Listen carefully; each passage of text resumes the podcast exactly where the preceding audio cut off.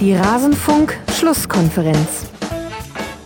Wir müssen natürlich auch das Spiel am Dienstag ein bisschen mit einbeziehen und äh, da schlaue Entscheidungen treffen, weil das äh, am Dienstag ein sogenannter Pflichtsieg ist und ähm, morgen Abend ein Spiel, was wir gerne gewinnen wollen, ähm, was wir nicht gewinnen müssen, aber gewinnen wollen. Demnach muss es schlaue Entscheidungen geben, was die Spieler betrifft, aber auch für den Spielern selber, dass wir einfach einen guten Mittelweg finden. Alles zum letzten Bundesligaspieltag. Kann man so deutscher Meister werden, wenn man an ein, zu einem taumelnden Bayern München fährt und dann aber immer im Hinterkopf das wichtige Champions League-Spiel gegen Manchester United hat? Diese Frage wird nicht beantwortet werden in dieser Schlusskonferenz, denn das wird euch keine Neuigkeit sein, liebe Hörerinnen und Hörer. Wir haben erst den zehnten Spieltag. Aber wir können sie zumindest mal später erörtern, denn Rasenballsport Leipzig und sein Trainer Julian Nagelsmann ist auch unser Schwerpunkt dieser Folge. Und damit leicht lallende, aber definitiv nicht Alkohol induzierte Grüße von Max Jakob Ost. Das ist mein Name. Ich bin der Edgenetzer auf Twitter. Und ihr hört die Rasenfunk-Schlusskonferenz Nummer 291 mit zwei tollen Gästen. Ich freue mich sehr, dass sie wieder mit dabei ist. Inka Blumsaat, Sportreporterin unter anderem für die Sportschau und das NDR-Fernsehen als Ed Inka Blumensaat auch auf Twitter sehr folgenswert. Hallo Inka. Hallo Max, guten Abend. Guten Abend, sehr schön, dass du mal wieder mit dabei bist und ich freue mich auch über die Anwesenheit von Kai Bieler, dem Ed Aufziehvogel-LE, der jetzt auch bei einem ganz neuen Projekt der Fußballlandschaft Deutschlands mitmacht beim Kehrwoche-Newsletter. Hallo Kai, was ist der Kehrwoche-Newsletter? Hallo Max erstmal, danke für die Einladung. Ähm, der Kehrwoche Newsletter ist ein Projekt von einem Stuttgart-Fan, auch Max, ähm, in, ins Leben gerufen und soll zukünftig einmal pro Woche einen kurzen Überblick über die aktuelle Situation bei allen 18 Bundesligisten geben. Die Idee ist so ein bisschen, dass man den eigenen Verein natürlich sehr intensiv verfolgt und vielleicht auch noch ein bisschen Gegnerbeobachtung an dem Spieltag macht, aber dass äh, der Gesamtüberblick äh, natürlich da ein bisschen ähm, fehlt bei den meisten, dass man sich nicht mit allen beschäftigt. Also so ein bisschen wie Rasenfunk, aber ja, in, ganz sagen. in ganz komprimierter Form. Genau, einmal pro, einmal pro Woche, immer Mittwochvormittags, äh, mit einem kurzen Rückblick auf den vergangenen Spieltag, kurz aktuelle Situation und Ausblick aufs nächste Spiel und ich darf den Part für RB sozusagen übernehmen. Genau, im Grunde die perfekte Vorbereitung für alle Rasenfunk-Schlusskonferenzen und Nachbereitung, ob wir auch wirklich alles richtig gesehen haben. Also es ist genügend Platz für genügend Spieltag-Analysen. Der Kehrwoche-Newsletter, wenn euch dieses Projekt interessiert, ich werde es in den Shownotes verlinken, liebe Hörerinnen und Hörer. Dann geht am Beginn dieser Folge Dank raus an Doc Olli, an Sandra P., an Martin Habel, an Lorenz, an Bernhard aus Wien, an, an Ronny B., an Ed Heiko 8176, an Nico, an Frank König, an U8712, an Dominik Ferl, an Anja aus Berlin und aus, an Markus aus Heidenheim und ganz besondere Grüße gehen an den zehnjährigen Oscar. Sehr, sehr cool, dass du zum Rasenfunk äh, gefunden hast. Uns wurde da eine Nachricht geschickt. Freut uns unheimlich, dass du uns hörst und wir hoffen, dass du uns auch noch in zehn Jahren hören kannst. Das würde bedeuten, dass es den Rasenfunk noch gibt und äh, dass du zehn Jahre am Ball geblieben bist und dann auch wahrscheinlich zehnjähriges des Kehrwochen-Newsletter mit feuern, feiern kannst. Also herzliche Grüße. Ihr könnt den Rasenfunk unterstützen. Er bleibt Paywall, Sponsoren und werbefrei auf rasenfunk.de slash supportersclub. Erfahrt ihr, wie ihr uns unterstützen könnt und wie ihr dann auch indirekt das kleine, immerhin noch, aber immerhin schon Honorar für die Gäste in diesen Sendungen bezahlt. Ganz herzlichen Dank schon mal dafür. Und dann habe ich noch eine Reihe von Ankündigungen zu machen. Ich versuche so schnell wie möglich durchzukommen. Kiosk, die Tassen, die wir so groß angekündigt haben, die waren dann gleich wieder ausverkauft. Das äh, tut uns sehr leid. Da hätten wir nicht mit gerechnet. Wir stellen jetzt äh, unter anderem als Konsequenz äh, daraus unseren kompletten Shop um. Der Versand wird in Zukunft nicht mehr aus dem Keller von äh, Frank heraus erfolgen, weil da haben wir einfach ein begrenztes Platzangebot. und zum Beispiel bei den Tassen jetzt haben wir gemerkt, das reicht anscheinend nicht mehr, zumindest nicht, wenn so geballt viele Bestellungen reinkommen. Das alles stellen wir jetzt ganz, ganz hoppla die hopp um. Das heißt, es kann in der nächsten Woche, in der kommenden Woche noch zu leichten Verzögerungen beim Versand kommen. Wir hoffen allerdings, dass es dann auch sehr schnell geht. Dann haben nicht mehr wir den Versand in der Hand, sondern Global Tactics, der Partner, mit dem wir auch schon unsere fair produzierten Textilien machen, also die Beanies und die Shirts Zum Beispiel, die übernehmen dann auch den Versand, die machen das auch für ganz viele andere sehr, sehr gut. Und dann sollte es auch wieder Tassen geben. Wir versuchen gerade das ganze Lager zu denen zu schicken und dann geht's weiter. Also bleibt dran, wenn ihr ganz, ganz dringende Weihnachtseinkaufwünsche habt zum Beispiel, dann könnt ihr euch auf den Newsletter vom Kiosk setzen lassen. Unter kiosk.rasen.de werden wir vermelden, sobald wieder alles da ist. Und dann danke für eure Geduld an der Stelle. Und dann noch ein anderer Hinweis an all diejenigen, die uns jetzt über Spotify hören. Und viele von euch haben uns zum Beispiel auch eure Spotify-Jahresrückblicke geschickt, wo wir drin auftauchen. Wir freuen uns unheimlich, dass ihr uns hört. Wir haben uns auch einmal dafür entschieden, zu Spotify zu gehen. Einfach aus dem einfachen Grund, damals stand der Rasenfunk. Also hätte das mit der Finanzierung nicht geklappt, dann hätte es den Rasenfunk in dieser Form nicht mehr gegeben. Das haben wir ja auch damals ja so kommuniziert. Und deswegen haben wir damals die Reichweite von Spotify gebraucht. Jetzt ist uns allerdings ein bisschen unwohl dabei, welchen Anteil Spotify bei unseren Downloads inzwischen ausmacht. Das hat verschiedene Gründe, ohne jetzt zu tief ins Detail zu gehen. Spotify ist so ein bisschen wie YouTube, die haben sehr, sehr viel Geld in den Podcast-Markt gesteckt. Und wir beobachten da einige Entwicklungen, die für so unabhängige Podcaster wie uns nicht ganz so doll sind. Also es könnte sein, dass sich die Lage bei Spotify zu unseren Ungunsten verändert. Außerdem gibt es ganz viele kostenlose oder für wenig Geld erhältliche Podcast-Apps, die noch viel mehr Funktionen haben als Spotify. Zum Beispiel Kapitelmarken in so einem Format wie der Schlusskonferenz eigentlich un unersetzbar, wenn ihr mich fragt, und auch andere Funktionen. Also, wir würden uns freuen, wenn ihr uns nicht über Spotify hört, sondern über andere Podcast-Player, denn es kann sein, dass wir vielleicht auch irgendwann von Spotify wieder weg sind, je nachdem, wie sich das da entwickelt. Und dann habe ich noch eine allerletzte Ankündigung und zwar die nächste Folge. In der nächsten Woche gibt es ja drei Folgen wegen der englischen Wochen. Derer erste wird Tobi Escher wieder moderieren.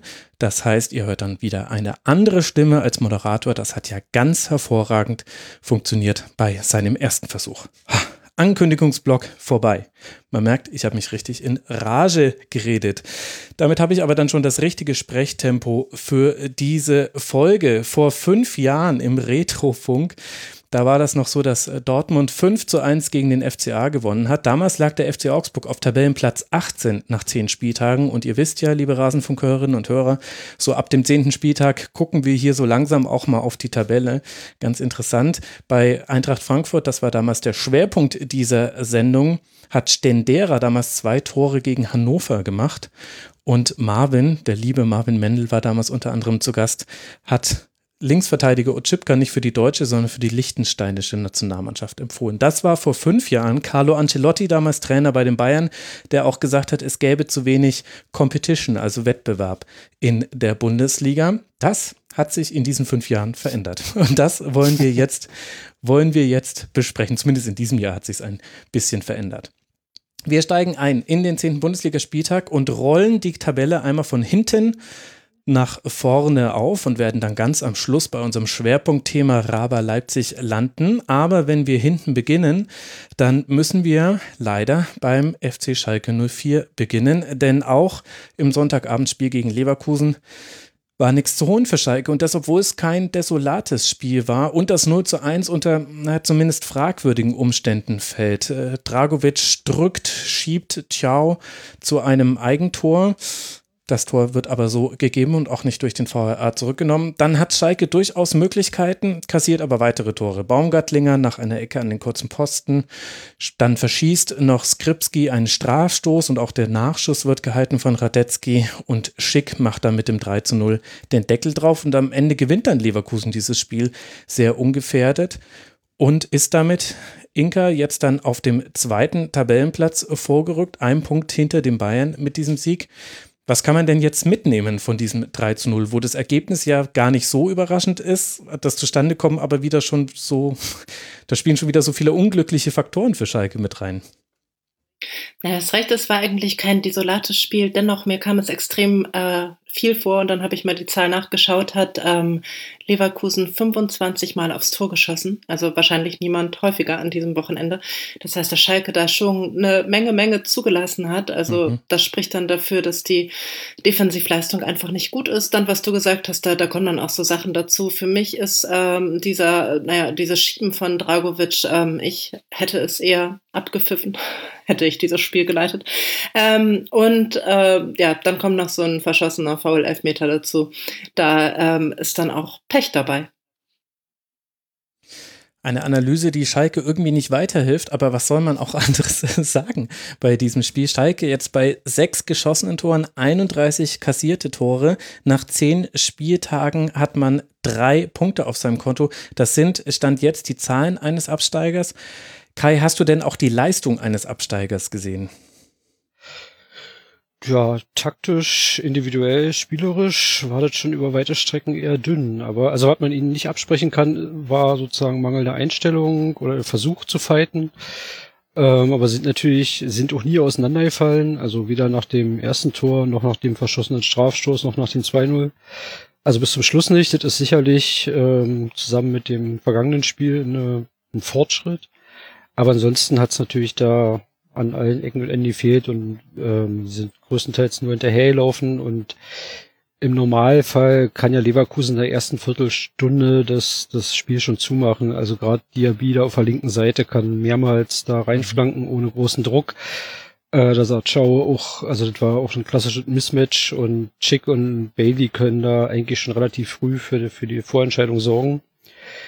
Dass es dann so durch so ein Tor das Spiel seinen Lauf nimmt, ähm, das ist dann typisch Schalke oder aktuelle Situation von Schalke. Ich hätte es auch abgepfiffen, ähm, aber gut, das wird dann halt gegeben. Und aber grundsätzlich auf der anderen Seite hat mir Leverkusen sehr gut gefallen, dafür, dass sie ja unter der Woche auch europäische spielen. Mhm. Gerade zu der ersten Halbzeit ähm, Amiri und Würz auf den Achterpositionen, die immer wieder ja, Räume gefunden haben zwischen den Ketten, sehr viele Läufe gemacht haben, sehr flexibel waren. Ähm, was Schalke eigentlich nie so wirklich in den Griff gekriegt hat. Bei Schalke müsste man den ähm, Torhüter noch hervorheben, ne? Ja. Weil, also ich habe es ja eben gesagt, 25 Torschüsse von Leverkusen, ähm, gut, konnte jetzt nicht jeder reingehen, aber ein paar mehr als die drei hätten wahrscheinlich reingehen können. Und ähm, also gerade bei Torhütern sagt man auch immer, wie wichtig Spielpraxis ist und äh, die kann der gar nicht haben. Und äh, ich fand da echt einige Reflexe richtig, richtig gut.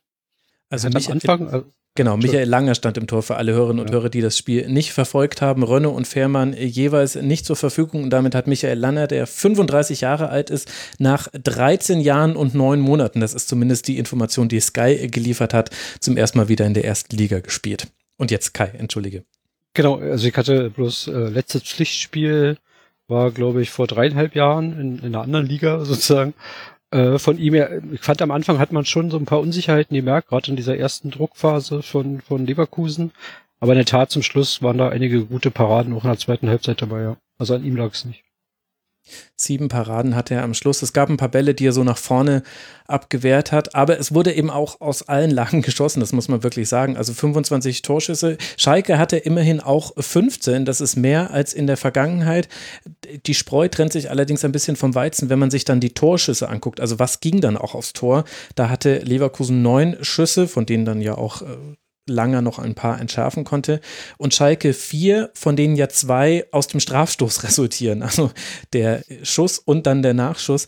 Das ist dann leider halt dann doch wieder offensiv das, was man von Schalke in den letzten Wochen gesehen hat, ja auch schon in den letzten Spielen bemüht. Mit vielen Abschlüssen, Uth und Rahman man kann ihnen da wenig Vorwürfe machen. Man kann natürlich die Frage stellen, wie gut das mit Buschelab auf der 10 funktioniert hat. Aber das ist auch gegen Baumgartlinger in der Verfassung, in der er gerade ist, besonders schwierig. Aber es läuft halt einfach gar nichts bei Schalke. Und man ist auch als Beobachter, finde ich, so ein bisschen ratlos. Wenn dann sogar noch so Dinge dazukommen, wie eben dieses Eigentor, bei dem ich jetzt nicht weiß, wie ihr das seht, ob ihr findet, ob da der VRA eingreifen muss, Inka. Ja, hätte ich schon gedacht. Also so als ich die Zeitlupen gesehen habe, finde ich schon, also wo soll der Ciao noch hin? Also der wird wirklich so geschoben, dass er dann den Ball halt ins eigene Tor köpft, ähm, relativ unsanft. Ähm, ja, ich äh, hätte es besser gefunden, wenn das aberkannt worden wäre.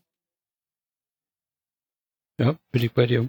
Aber das sind dann auch so, also gerade so, ähm, in der zweiten Halbzeit hat der Leverkusen auch so ein bisschen Tempo rausgenommen der souverän runtergespielt, aber gerade so um die 60. fand ich, kam Schalke dann so zu so ein paar, naja, Abschlüssen in ein, zwei Umschaltsituationen auch. Das war alles nichts Zwingendes. Aber, und dann kriegst du das 2-0 auch durch so billig irgendwie eine Ecke und dann ist der zweite Pfosten nicht besetzt. Ja. Ähm, und dann denkst du, okay, Deckel drauf. Und dann kriegst du eine Minute später, kriegt Schalke ähm, diesen Strafstoß. Und Skripski verballert den halt. Also da kommt wirklich so alles zusammen. Unfähigkeit, Spielpech, ähm, so, dass die Perspektive für Schalke, also die, ja, da irgendwie fehlen irgendwann die Erklärungsmuster. Ja, bei der Perspektive frage ich mich halt, es steht ja auch immer, habe gerade noch gelesen, dass Schalke irgendwie immer tasmanischer wird.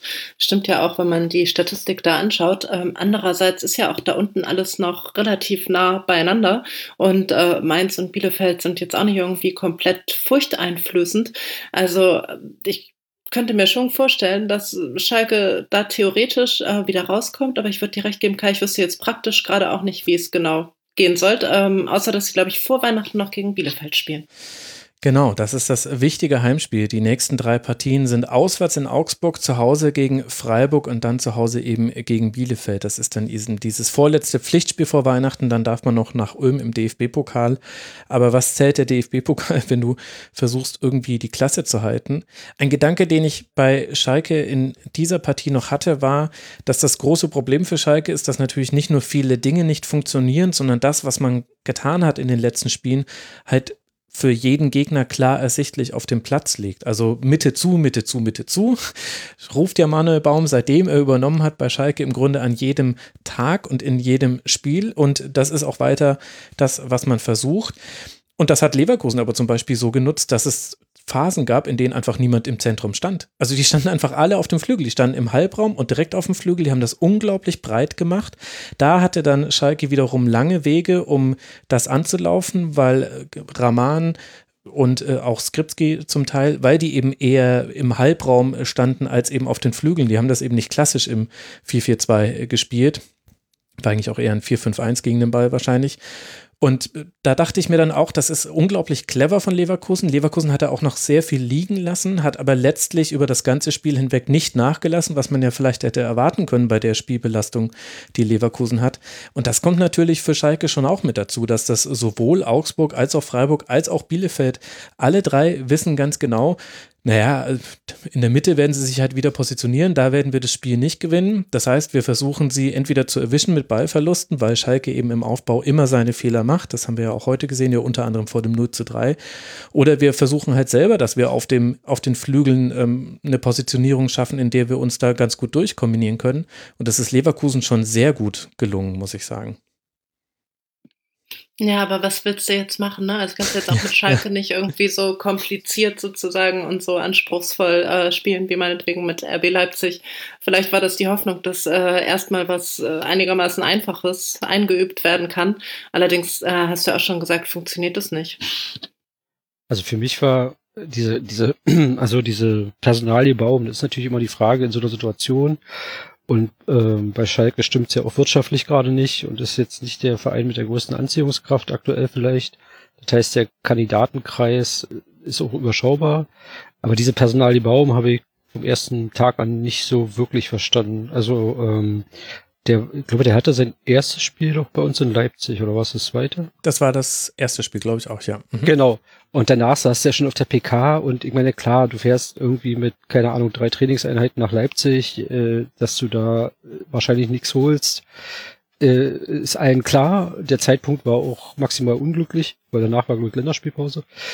Aber da saß er schon auf der PK und hatte schon so Durchhalteparolen. Ähm, also er wirkte schon wie nach zehn verlorenen Spielen oder so. Ähm, wo ich mich schon gefragt habe, okay, welche, welche Aufbruchstimmung, welche auch spielerische Idee soll von ihm ausgehen? Also sehe ich nicht. Ja, ich bin da so ein bisschen indifferent. Ich fand, äh, also klar, gegen, gegen Leipzig, das war, also in den ersten 30 Minuten war das noch ganz gutes Spiel damals, aber dann, dann war man deutlich unterlegen in allen Bereichen. Das zweite Spiel, das war dann Heimspiel gegen Union Berlin, das hat mir schon viel, viel besser gefallen, weil er da auch gesagt hat, wir, wir wollen jetzt nicht weiter negativ denken und nur versuchen, äh, das Tor für den Gegner zu verhindern, sondern wir müssen jetzt einfach mal antizyklisch arbeiten und uns einfach auf das Spiel nach vorne konzentrieren. Und da hat man, hat man eine ganz gute Partie gemacht. Der Punkt war trotzdem ein bisschen äh, glücklich, aber immerhin hat man da auch einen Punkt geholt. Man hatte ein gutes Anlaufen, man hatte ein paar, paar Aktionen nach vorne. Das ist aber halt dann über die weiteren Spiele verloren gegangen. Und inzwischen stelle ich mir auch die Frage, also die Wege für Schalke sind halt sehr, sehr lang zum gegnerischen Tor. Und gegen Leverkusen zum Beispiel hat man sehr, sehr viele lange diagonale Bälle gespielt und generell waren auch die Pass Passwege sehr, sehr lang. Vor allem halt, wenn du jemanden im, im Offensivdrittel erreichen wolltest. Und ehrlich gesagt kann das halt Schalke nicht. Also die hatten in der ersten Halbzeit 29 Prozent Ballbesitz und eine Passquote von 59 Prozent. 59. Man hängt natürlich Weil, auch beides miteinander zusammen, aber das ist halt das Problem. Also mit diesem Ansatz wird es nicht funktionieren, weil man eben hinten auch immer die Tore kassiert, weil du eben nicht damit rechnen kannst, na, wir halten ja erstmal die Null und dann kriegen wir ja schon mal einen Punkt und vielleicht fällt vorne einer rein. Das geht ja leider gerade nicht. Noch schlimmer als die 59 Prozent fand ich fast die 135 Pässe insgesamt in den ersten 45 Minuten. Das ist eine Zahl, die ist äh, ja schon ziemlich absurd. Ja, und das, obwohl du ja mit, mit einem Sada, mit einem Rahman, mit einem Uth schon Spieler auf dem Feld hast, die den Ball auch verarbeiten können, aber aber wir sind ja auch längst über den Bereich raus, wo es quasi um das, um das Potenzial geht, sondern da kommen inzwischen so viele Faktoren zusammen. Und man muss auch dazu sagen, Leverkusen hat auch wirklich ein individuell sehr, sehr guter Gegner. Also im Grunde in allen Kategorien, die auf individueller Ebene entschieden werden, zum Beispiel Dribblingversuche. Leverkusen 12 von 15 Dribblingversuche erfolgreich. Oder Tacklingversuche. 19 von 23 Tacklingversuche waren erfolgreich. Also immer, wenn es darum ging, setzt sich die individuelle Qualität eines Spielers gegen die des anderen durch, hat halt Leverkusen da auch in der Regel fast immer äh, den längeren gezogen, um jetzt dieses Sprichwort mal umzudrehen. Und, äh, und das kann man jetzt aber auch Schalke nicht zum Vorwurf machen, weil ja Leverkusen auf der anderen Seite als zusammen mit Wolfsburg immer noch einzige ungeschlagene Mannschaft dieser ersten Liga halt auch einfach ein sehr, sehr gutes Spiel gemacht hat, bei allem, was man vielleicht auch zugelassen hat, aber insgesamt war das eine sehr, sehr starke Leistung von Leverkusen. Schönes zweites Tor auch, ne? Also gut, da jetzt auch das erste und das äh, dritte nicht so besonders war. Ach, das dritte meine ich, sorry, ich meine das dritte von Patrick Schick. ich dachte, das erste das und das zweite schon. Nee, die, ich bin kein, nee, kein genau. nach Ecke, war faszinierend, wie äh, der da reinging. Nee, ich meine das Tor von Patrick Schick nach dem Pass von Amiri war es vorher, genau. glaube ich. Mhm. Ähm, also da hast du eben schon gesagt, die individuelle Qualität, ähm, da hat man zum Beispiel das gesehen, das war ein Ballverlust von Schalke, beziehungsweise ich glaube, die haben dem Skripski den Ball weggenommen und ähm, wie schnell das dann auch ging. Das eigentlich, finde ich, steht, also für so einen Fußball steht Leverkusen auch immer wieder. Sind vielleicht so ein bisschen schwer in die äh, Saison gekommen, hatten ja ähnlich wie Wolfsburg auch sehr viele Unentschieden. Aber ähm, ich glaube, jetzt rollen die ganz gut. Ja, durchaus überraschend, finde ich, in der Art und Weise, wie Leverkusen durch diese Saison durchkommt. Man hat ja auch einen fast schon historisch guten Saisonstart jetzt mit sechs Siegen, vier Unentschieden das, das war in diesem Spiel tatsächlich auch sehr gut zu sehen. Für mich so ein bisschen Man of the Match Baumgartlinger, muss ich sagen. Jetzt nicht nur, weil er dieses wunderschöne Tor nach Ecke gemacht hat. Also war tatsächlich nicht schlecht, möchte mir jetzt nicht so lustig drüber machen. Aber äh, der hat, der hat im Grunde, er hat im Grunde den Job, den bei, bei Schalke, Sada und Mascarell gemeinsam machen sollten, nämlich die Mitte zuzumachen. Das hat Baumgartlinger alleine gemacht. Also die entscheidenden, wenn Schalke durchkam, dann waren das immer Umschaltsituationen und das ging aber eigentlich immer über den Flügel. Und ich finde, Baumgartlinger spielt gerade in Abwesenheit ja von so manch anderem Spieler eine richtig, richtig gute Saison. Und das ist halt schon auch, glaube ich, so ein bisschen Grundpfeiler von Leverkusen, gerade weil sie im Chancenverwerten nicht so eiskalt sind wie andere Mannschaften. Da haben wir ja auch schon drüber gesprochen. Ich glaube, nach 20 Minuten gab es 10 zu 0 Schüsse für Schalke also da war Schalke mit dem, mit dem 0 zu 1 noch ganz gut bedient. Deswegen glaube ich, ist so jemand wie Baumgartlinger, auch wenn er nicht immer dafür gelobt wird, sehr, sehr wichtig. Er hat ein gutes Spiel gemacht, fand ich. Ja, ich glaube, er ist auch, also er hat so diese, was, was, ähm, er stimmt schon, er spielt ja so eine zentrale Rolle auch in dieser, in dieser, ja, neu gewonnenen Balance defensiv-offensiv bei Leverkusen. Mhm. Ähm, die, was glaube ich in der vergangenen Saison echt noch anders war. Also die spielen es immer aus einer sehr aus einer sehr auf Spielkontrolle angelegten ähm, äh, Haltung heraus sozusagen, bauen die auf und entwickeln dann vorne die offensive Power und da ist natürlich Baumgartlinger da auf der, im zentralen Mittelfeld der zentrale Akteur mit der. Also für Leverkusen läuft das sehr gut. Es geht jetzt weiter mit zwei Heimspielen zu Hause gegen Slavia Prag und dann gegen die TSG aus Hoffenheim. Kann man versuchen, dieses sehr, sehr gute Ergebnis in die kurze Winterpause, die es ja dann bald geben wird, zu bringen. Die englische Woche sieht dann eben zwei Heimspiele vor gegen Hoffenheim und gegen Bayern. Und dazwischen muss man jetzt auch nicht so wirklich weit reisen, nämlich zum ersten FC Köln. Also das sind doch so fast drei Heimspiele. Die Kölner mögen es mir an der Stelle verzeihen. Ich beziehe mich natürlich nur auf die die Reiseentfernung zum gegnerischen Stadion. Das ist ja völlig klar. Kein Derby. Kein Derby. Ja, stimmt, stimmt richtig. Das äh, stimmt, das werden sie, das werden sie mir verehrt. Und da hast du völlig recht, Kai. Meine Güte, da habe ich mich wieder reingeritten. Weil ich im Kopf einfach schon bei der Überleitung war zu unserer nächsten Partie. Denn es hat sich was im Tabellenkeller getan und das hat mit der nächsten Spielpaarung zu tun, über die wir sprechen wollen.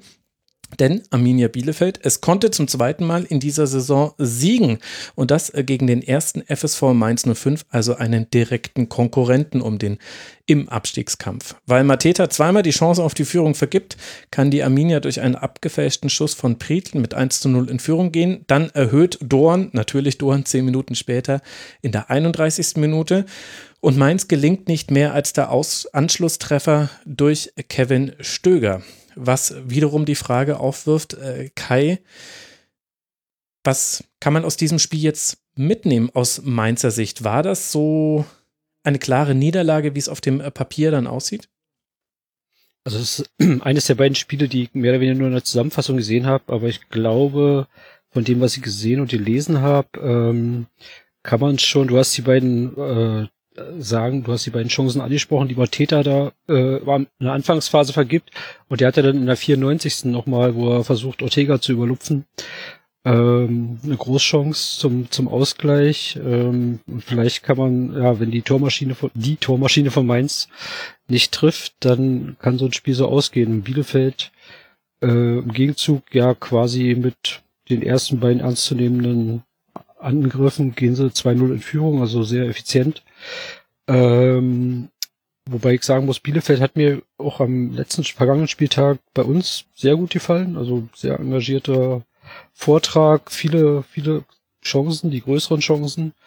Ähm, also für, für, einen, für einen Aufsteiger und für jemanden, der, glaube sieben Spieler in Folge nicht gewonnen hat, äh, sehr, sehr ansehnlich. Ähm, insofern wichtiger Sieg für, für Bielefeld, ähm, da jetzt mal wieder einen Dreier zu holen. Genau. Ja, dann hat der Mateta ja nicht mit Absicht gemacht, aber äh, ich glaube, bei seiner zweiten Chance in der ersten Hälfte war das, da hätte er sich vielleicht besser umdrehen sollen. Ne? Also will er mhm. den mit der Hacke ähm, ganz ja. schön irgendwie reinmachen. Und wenn sowas dann schief geht, dann sieht man immer doof aus und man sieht richtig doof aus, wenn man eh schon im Tabellenkeller steht, dann ist das relativ fahrlässig. Ja, auf der anderen Seite hat es aber ja immerhin Mainz geschafft, Mateta in diese Situation zu bekommen. Also ich finde das schon erstaunlich. Mainz 05 hatte echt lange Probleme, aus dem laufenden Spiel heraus zu Abschlusschancen zu kommen. Und in der Partie war das viel, viel besser. Und ja auch schon in den letzten beiden Spielen, fand ich. Also in dem Spiel waren es Jetzt habe ich, bin ich in der Zeile verrutscht. Ich hatte es, 13 Schüsse hat man aus dem laufenden Spiel heraus kreiert, von insgesamt 15. Das ist für Mainz 05 wirklich ein sehr, sehr hoher Wert und Mateta hatte eben diese Chancen das ist, glaube ich, das, woran ich mich an Mainz 05 festhalten würde, so bitter diese Niederlage ist, weil eben ein direkter Konkurrent jetzt erstmal vorbeigezogen ist und zwei Punkte Vorsprung hat, stand jetzt eben dann auf den FSV. Aber dass das geklappt hat, ist gut. Wie die Tore fallen, da kann man drüber reden. Also das Zentrum war da, die Mitte war nicht zu bei Mainz 05. Bei beiden Treffern kann man das so sagen. Und dann ist halt vielleicht Doan der eine Unterschiedsspieler, den Bielefeld hat, der in diesem Spiel, das endlich auch mal mit einer Vorlage und einem Tor quasi ummünzen konnte, das, was er schon immer so an Spielanteilen hat, offensiv. Und ich meine, beide Tore waren ja auch abgefälscht, glaube ich, abgefälschte Schüsse. Der erste mhm. ein bisschen mehr, der zweite ein bisschen weniger. Also es sind dann so, so Kleinigkeiten, wie dann so ein Spiel, wie du schon sagst, tut weh gegen direkten Konkurrenten. Aber meins ist halt die Frage, wie abhängig ist man natürlich von Mateta, wenn der dann mal nicht trifft. Ähm, kann ja bei dem Stürmer auch mal ohne herbeireden zu wollen, aber so eine Phase werden, dann wird's natürlich schwieriger. Aber die Offensive ist ja eigentlich schon gut, ne? Das ist ja auch dieselbe wie letztes Jahr, also mit Mateta, mit Quaison, mit Boetius. Ähm, und letztes Jahr war Mainz, glaube ich, 12. oder 13. Also ich weiß eigentlich ähm, jetzt gar nicht so genau, warum es ähm, da nicht mehr so einigermaßen klappt.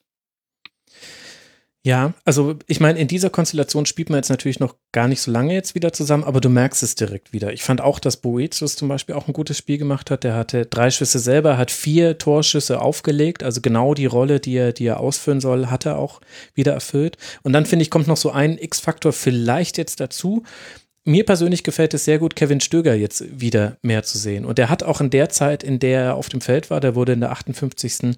eingewechselt, hat er echt viel bewegt. Also nicht nur dieses Tor gemacht, sondern auch, auch selber nochmal äh, zwei Torschussvorlagen gegeben. Und ich fand, da hat ja Mainz 05 umgestellt, also äh, da hat man dann, logischerweise ist man auf Offensive gegangen mit einem, mit einer Umstellung auf Viererkette und äh, in der 58. Minute beim Stand von 0 zu 2 und da kam schon einiges bei rum. Also Ortega musste ja auch einige Paraden auspacken, ja nicht nur ganz am Schluss nochmal gegen Mateta, wo er das 2 zu 2 verhindert hat.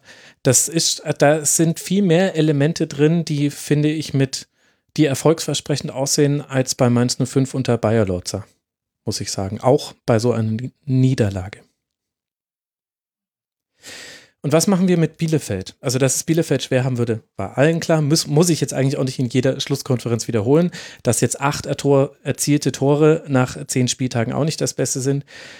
Ist auch klar. Auf der anderen Seite aber, Vogelsammer konnte diesmal schon ab der 64. Minute spielen. Man hat mit Chiplock vorne begonnen. Dorn war wieder sehr auffällig. Also bei Bielefeld neben dem Sieg vielleicht auch ein paar Ansatzpunkte, wo man sagen kann, naja, vielleicht kann man darauf aufbauen, ne, einfach, im Grunde braucht man in Anführungszeichen nur eine gute englische Woche. Ja, so wie die Tabellensituation ist, hatte ich ja eben auch schon in Bezug auf Schalke gesagt. Das ist ja echt alles sehr ähm, eng beieinander. Ähm, ich habe jetzt Bielefeld in Wolfsburg gesehen vor ein paar ähm, Wochen da war eine ganz schlechte erste Hälfte und ähm, gegen Ende haben sie sich dann mal getraut, haben, haben viel versucht, hatten dann eigentlich ähm, sogar auch ein bisschen Pech. Mhm. Ähm, ich weiß nicht, ob die ähm, gegen, gegen viele Gegner aber über 90 Minuten so bestehen können. Ich glaube eher nicht. Also irgendwie erinnert mich das Ganze ein bisschen an, an Paderborn vor wann? Zwei, drei Jahren. Also das tut natürlich Bielefelder nochmal besonders weh. Nee, nein, also Aber ja. ein, ein relativ, relativ spielstarker Aufsteiger, der auch äh, immer versucht, auch spielerische Lösungen zu finden, ähm, der auch ähm, durchaus punktuell nicht schlecht besetzt ist. Ähm, und der dann aber, also wie gesagt, bei uns hätten so, äh, gegen RB hätten sie auf jeden Fall einen Punkt verdient gehabt für, für den Auftritt. Auf der anderen Seite stimmt schon, ich glaube, äh, also man, wir haben nur, es gibt nur zwei direkte Abstiegsplätze. Das ist, die, glaube ich, die gute Nachricht für alle, die da unten drin stehen und wahrscheinlich auch bis zum Ende, Saisonende da unten drin stehen werden. Äh, insofern, ähm, und ich glaube auch, also du hast Schalke, du hast Mainz, du hast Bielefeld, du hast wahrscheinlich auch noch Köln, ähm, so, die da bis zum Saisonende wahrscheinlich äh, diese Plätze belegen. Insofern, ja, zum, nach zehn Spieltagen zum Abschreiben ist es auf jeden Fall zu früh. Und jetzt mit dem Dreier muss man mal gucken, ob da sozusagen eine neue Dynamik auch nochmal kommt. Aber sie haben schon eine relativ große Schwankungsbreite an Auftritten. Du hast ja gesagt, mhm. es gab schon richtig schlechte Auftritte, es gab relativ gute Auftritte, wie gegen RB. Die Breite ist relativ hoch in der Performance. Ja, da hat sich ja auch durchaus nochmal was getan bei Bielefeld. Da hat man ein paar Dinge im Kleinen äh, verändert und auch ein bisschen im Personal und dann, ich glaube, so mit dem, mit dem Leipzig-Spiel tatsächlich. Also es gab ein ganz unglückliches, aber fürchterliches äh, Spiel gegen Leverkusen, wo man unglücklich ver verloren hat, weil das ganz am Schluss ein Tor von äh, Dragovic war und es noch einen Elfmeter hätte geben können. Aber unschön war es, weil man keinen einzigen Schuss abgegeben hat, keine einzige Torschussvorlage, ich glaube kein einziges gewonnenes Dribbling hatte man in diesem Spiel. Also das war ganz schlimm. Und dann hat aber tatsächlich Uwe Neuhaus ein paar Dinge ein bisschen verändert zum Leipzig-Spiel hin. Ich finde, dass jetzt die, die Mittelfeldspieler, also Hartl und Prietl waren es jetzt in dem Fall gegen Mainz 05, die rücken jetzt mutiger nach. Dadurch gelingt es häufiger, dass man eben mal mit, also Dorn und Klos sind immer noch die Zielspieler vorne drin und die schaffen es aber jetzt auch viel besser, dann mal den Ball zu verteilen. Es ist kein Zufall, dass so das 1 zu 0 gefallen ist. Kurz vorher gab es im Grunde eine identische Situation, in der Hartl einen Schuss hat. Der wird aber dann halt noch so geblockt, dass er nicht ins eigene Tor abgefälscht wird. Aber das war quasi ein klares Muster. Und gegen Leipzig hat man das auch ganz gut gemacht. Also da ging es dann weniger übers Zentrum, sondern mehr über lange Bälle. Lange Bälle natürlich immer noch wichtig. In diesem Spiel waren es 106 lange Bälle, aber immerhin 43 davon kamen an. Das ist gar nicht so schlecht. Also das ist ein, kann ein probates Mittel sein und bedeutet ja für einen Gegner wie Mainz 05 auch zum Beispiel, die müssen dann ja immer erstmal wieder hinter dem Ball allen, alle sich äh, formieren. Also man drückt die ja auch immer wieder zurück in ihre eigene Hälfte und dann müssen die immer von da anlaufen und wieder aufbauen. Deswegen gab es ja dann irgendwann die Umstellung auf Viererkette, weil du hast den Dreieraufbau gar nicht gebraucht, weil du wurdest eh nur von Zweien angelaufen oder eher nur gestellt von Bielefeld das hat dann schon alles irgendwie so seinen, seinen Sinn ergeben äh, für, für beide Mannschaften eigentlich. Aber so in so kleinen Dingen hat sich Bielefeld, finde ich, schon weiterentwickelt. Die Frage ist halt, ob jetzt so Gegner wie Freiburg, Augsburg und Schalke, das sind die nächsten drei für Bielefeld, da bin ich schon gespannt, wann der Erste einfach mal sagt, okay, unser erstes Ziel ist es jetzt mal Doan aus dem Spiel zu nehmen. Und dann wollen wir erstmal gucken, was ihr sonst noch so macht. Also da warte ich ehrlich gesagt die ganze Zeit noch drauf. Da fand ich meins fast manchmal ein bisschen naiv, auch wenn sie es sicher gewusst haben, welche Rolle Doan spielt. Sie haben es bloß nicht auf den Platz gekriegt wahrscheinlich. Aber einen klaren Plan gab es da, glaube ich, nicht gegen ihn. Wobei Uwe Neuhaus wirklich, also zum Beispiel so ein der im Saisonverlauf nochmal so zum X-Faktor gegenüber den Wettbewerbern da unten werden könnte. Also dem ich der sehr viel zutraue, was so taktische Anpassungen ähm, anhand des eigenen Kaders und des Gegners betrifft, der über Jahre bei Union einen guten Job gemacht hat. Also da sehe ich Bielefeld zum Beispiel gegenüber Schalke im Vorteil auf der Position. Mhm. Das Trainerduell wird hier ausgerufen zwischen Neuhaus und Baum. Wir werden es uns ja, wir als emotional Unbeteiligte werden es uns einfach ganz entspannt angucken. Also Freiburg, Augsburg, Schalke, die nächsten Gegner für Bielefeld und für Mainz 05 geht es ebenso interessant weiter. Jetzt gleich mit dem Heimspiel gegen den ersten FC Köln. Köln, ganz wichtige Partie.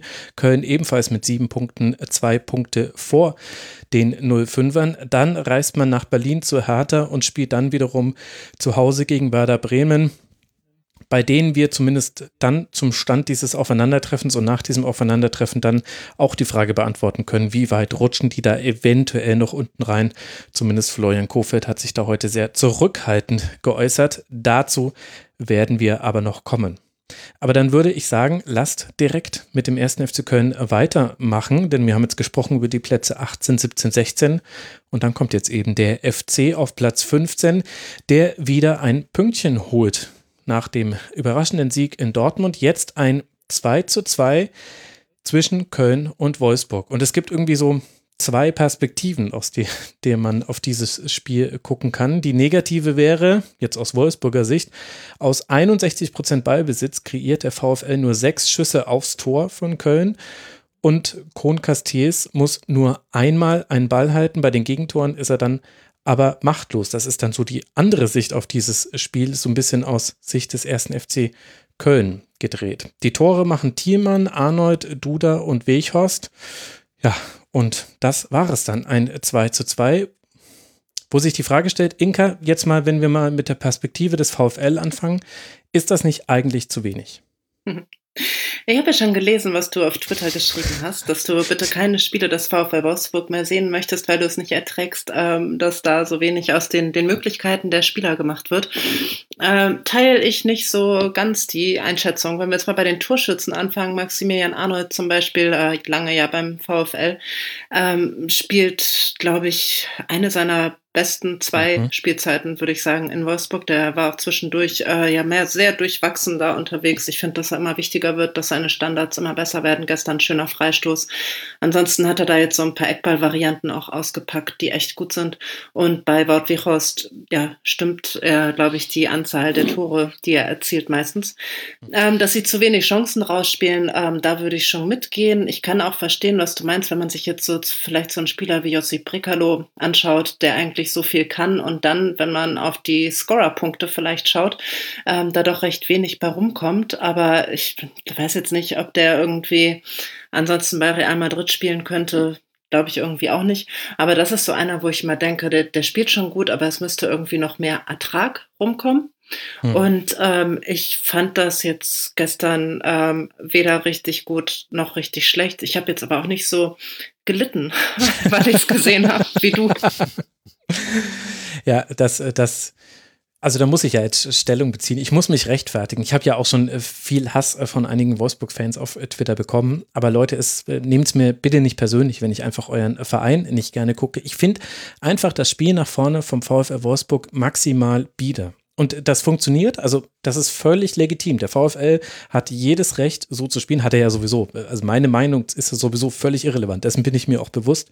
Aber es ist einfach, ich, guck, ich gucke ja einfach jedes Spiel, jedes Spieltags und es ist jedes Mal dasselbe. Wenn der VfL in Führung geht, egal gegen welchen Gegner, dann spielen sie auf Konten. Und es ist wirklich egal, gegen welchen Gegner. Sie, sie stellen sich dann einfach in die eigene Hälfte und versuchen umzuschalten. Das finde ich einfach unwürdig bei dem Potenzial, was du hast. Das ist ein, Wout Weghorst wird da völlig verschenkt, meiner Meinung nach. Obwohl er so gut im Anlaufen ist. Also ich verstehe, warum das so reizt für Trainer, dass man sagt, ja gut, mit dem kann man ja auch, äh, auch im Mittelfeldpressing manchmal einen Ballgewinn erzwingen, weil er eben so aggressiv dann rausrückt. Aber ich finde, das sind Perlen vor die Säue.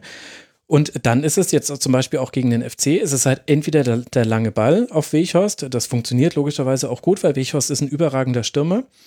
Oder es wird halt über den Flügel aufgebaut. Es gibt dann immer dieses, also Arnold oder Schlager lassen sich auf die Linksverteidigerposition fallen, weil Roussillon nach vorne schiebt. Und da gibt es entweder den Ball die Außenlinie entlang auf eben Roussillon oder in dem Fall war es manchmal auch Steffen, der da geholfen hat.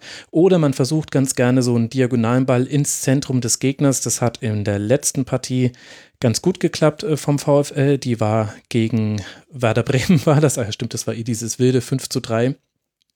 Und jetzt äh, gegen den FC hat es ganz gut funktioniert, aber die Anschlussaktionen waren dann waren dann nicht da. Und das ist auch okay. Also so einen Spielaufbau machen auch nicht so viele Mannschaften. Ich finde es nur maximal bieder. Und ich fand, dass der FC seinerseits das halt dann schon relativ gut gemacht hat, das kalt zu stellen. Also klar hatte Wolfsburg das äh, Gros des Ballbesitzes, 61 Prozent, und auch das Gros der Schüsse, 16 zu 6.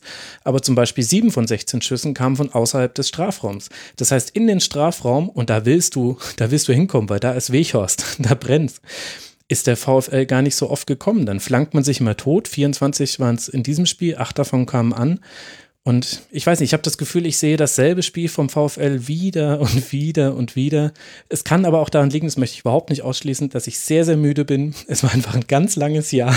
Vielleicht projiziere ich da einfach nur äh, meine eigene Erschöpfung auf den VfL. Aber das hat mich gegen den FC richtig gestört. Na, Roussillon hast du eben angesprochen und da finde ich auch, dass so die Außenverteidiger und zwar nicht nur mit den Flanken, die sind im äh, System von Bruno Labbadia schon viel besser zur Geltung gekommen. Also Oliver Glasner spielt jetzt mittlerweile auch mit einer Viererkette, aber ähm, trotzdem der Roussillon ähm, in der äh, letzten Saison unter Labbadia, das war ein ganz anderes Level, wie der da die Bahn rauf und runter ist und auch was durch den in den Strafraum gekommen ist.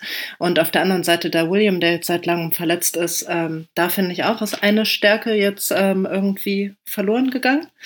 Ähm, ansonsten, ähm, das Spiel gegen Werder war ja schon echt sehr unterhaltsam. Und was ich eigentlich bei der Mannschaft so ganz beeindruckend finde, und das war nicht immer so, ist, dass die äh, total unbeeindruckt sind von Rückständen zum Beispiel. Also war jetzt auch wieder ein relativ früher Rückstand und ähm, mhm. ich habe da das Gefühl, das ist, ist denen egal. Dann schießen sie halt das nächste Tor. Gegen Werder waren sie auch zweimal, glaube ich, im Rückstand. Mhm und ähm, haben das dann auch gedreht. Und ähm, das Spiel gegen Werder fand ich jetzt auch nicht so langweilig, aber das liegt dann natürlich auch an Hin und Her und acht Toren insgesamt. Ja, und da war im Grunde auch jeder Schuss drin. Also ich weiß, dass das ein, ein sehr, sehr harter Sell ist, wenn ich das sage. Auch dieses Spiel war gar nicht so spektakulär. Da gebe ich, da war ich jetzt vielleicht wirklich einfach grumpy, keine Ahnung. Ähm, aber, aber jetzt bei diesem Spiel gegen den FC, also ich hatte halt auch das Gefühl, der FC hat viele Dinge gut gemacht in dieser Partie. Und unter anderem, also Duda, Rex Bitschei und Thiemann habe ich ja auch schon äh, genannt, die haben auch, die haben auch wirklich gute Aktionen gehabt. Und die haben auch so manche Schwachstelle beim, beim VfL, die man so gar nicht gewohnt war, aufgelegt, also äh, aufgedeckt. Also, äh, dass es da zwischen, im, im Raum zwischen Brooks und Roussillon, da sind die zweimal reingegangen, haben dann die Tore gemacht. Das legt dann natürlich nochmal besonders schmerzhaft den Finger in die Wunde. Aber da war auch tatsächlich der VfL attackierbar. Also du möchtest eigentlich, dass Brooks oder Lacroix, die sollen ihre angestammte Position verlassen müssen. denn dann, denn dann hat der VfL ein Problem und das hat der FC sehr gut gemacht.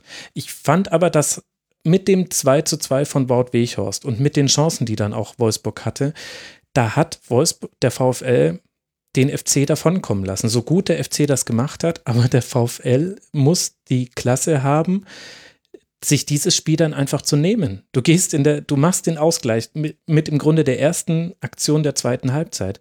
Und dann musst du das, das Ding gewinnen, finde ich. Wenn du eben diese, diesen Kader hast. Bei Bielefeld bin ja, ich da nachsichtiger. äh, ja, das, das stimmt sicher, dass man da eigentlich äh, das Spiel gewinnen muss. Ich glaube, da gibt es auch Spieler, so einer wie Wout der will wirklich jedes Spiel gewinnen und da soll auch jeder Ball rein. Ich glaube nicht, dass sich da jetzt irgendjemand bewusst zurückgehalten hat. Vielleicht ganz so im, im Hinterkopf irgendwo ganz weit hinten ist diese Startserie, hast es ja schon gesagt, Wolfsburg neben Leverkusen die einzige Mannschaft, die noch ungeschlagen ist. Und ähm, vielleicht dann lieber 2-2 als was riskieren und dann noch in Köln verlieren. Ja, aber irgendwie, also das stimmt schon, irgendwie, also bei den, bei den Unischlagen ist ja nur eine Seite der Medaille, da sind ja jetzt auch schon einige, also Remis dabei und ähm, so dieses Spiel musst du gewinnen. Und es hat mir nach hinten raus gefehlt. Du hast ja gerade gesagt, Max, schon, du hast noch eine Halbzeit eigentlich Zeit. Du bist das dominierende Team, du bist individuell besser besetzt. Ähm, ja, Köln hat wirkt wieder stabiler. Ähm, also jetzt auch gerade in den letzten beiden Spielen. Ähm, aber natürlich musst du, verfügst du über die Möglichkeiten, ähm, sozusagen auf das dritte Tor zu gehen. Und das hat mir so ein bisschen gefehlt. So gab irgendwie so eine, von dem, was ich gesehen habe, so wirkte wie so eine, ja, okay, 2-2 ist in Ordnung. Unischlagen Serie hält, für die man kann man sich, also so. Und das ist sicherlich für den Anspruch, wenn man wirklich, also hm, der VfL ist ja nun schon wieder seit einigen Jahren so eine Mannschaft, die irgendwo in dieser Nahtstelle zwischen, wir spielen Europa League und mhm. ab und zu gucken wir mal Richtung Champions League, aber auch nicht so richtig. Ähm, sich befindet und wo, wo irgendwie nicht so ganz klar ist, wohin soll die Reise gehen. Und mit dem Kader müsstest du zumindest, also jetzt Fünfter und da gehörst du sicherlich vom Anspruch her auch hin, Vierter, Fünfter, zwischen Platz vier und sechs da immer mitzuspielen und, und dann auch mal, gerade in so einer Saison wie jetzt vielleicht, ähm, sozusagen, wo du, wo du die Belastung nicht hast, ähm, genau. dann da oben reinzurutschen. Naja, die werden mit ähm, auch einem sehr starken Kader noch ähm, vor zwei Jahren beinahe abgestiegen. Ne? Also waren ja zweimal in der Relegation und ähm, dann eben da wieder in der Europa League jetzt. Ähm, aber klar, jetzt äh, haben sie viel Zeit, weil diese Europa League wegfällt und äh, könnten da sicher noch so ein bisschen mehr draus machen. Das ähm, sehe ich schon, aber ganz so dramatisch, dass sie gar nichts daraus machen, da finde ich jetzt ist es nicht ist es dann wahrscheinlich auch wirklich nicht. Und auf der anderen Seite haben wir mit Köln eine Mannschaft, die aus den letzten sieben Ligaspielen nur zweimal verloren hat und dass man jeweils knappe 1 zu 2 Niederlagen, einmal gegen Bayern und einmal gegen Union Berlin und ansonsten vier Unentschieden und eben der besagte Sieg gegen Borussia Dortmund, was dann auch schon ganz gut erklärt, woher die sieben Punkte kommen, die der erste FC Köln geholt hat. Das sind nämlich all die sieben Punkte bisher gewesen. Und wenn ich jetzt auf die nächsten äh, Gegner gucke, Kai, dann sehe ich da Mainz 05, dann zu Hause Leverkusen und dann auswärts Rasenballsport Leipzig. Jetzt auf Grundlage dieser Partie von Wolfsburg und vielleicht auch dem, was wir in der letzten Woche gesehen haben, wie würdest du denn die Entwicklung beim FC bewerten? Ja, ich frage mich noch so ein bisschen, also ob die zwei vergangenen, also Spiele jetzt gegen Wolfsburg und gegen dieser Überraschungssieg gegen Dortmund ist noch eine etwas, für mich noch eine etwas zu kleine Grundgesamtheit, um da wirklich schon einen positiven Trend abzuleiten. Ähm, hat auf jeden Fall Gistol erstmal wieder eine Atempause verschafft, der ja dann doch auch schon wieder unter Druck stand. Äh, nach saisonübergreifend waren es ja, glaube ich, auch 19 Spiele oder 17 ohne, ohne Sieg vor, vor, vor dem BVB-Spiel. Ähm, ja, also sie wirkten jetzt in sich stabiler. Sie haben in dem BVB-Spiel lief natürlich auch vieles für sie. Sie fühlen sich aber natürlich jetzt in dieser, in beiden Spielen auch diese Underdog-Rolle mit wenig Ballbesitz, mit ähm, ja, schnellem Umschaltspiel. Gut, das 1-0, das fällt aber auch jetzt gegen Wolfsburg extrem einfach. Also dieser, dieser lange Ball da auf der rechten Seite auf Ötschan und dann die Flanke und also das steht jemand im Strafraum völlig frei. Das ging wirklich einfach. Aber sie wirken insgesamt ein bisschen gefestigter.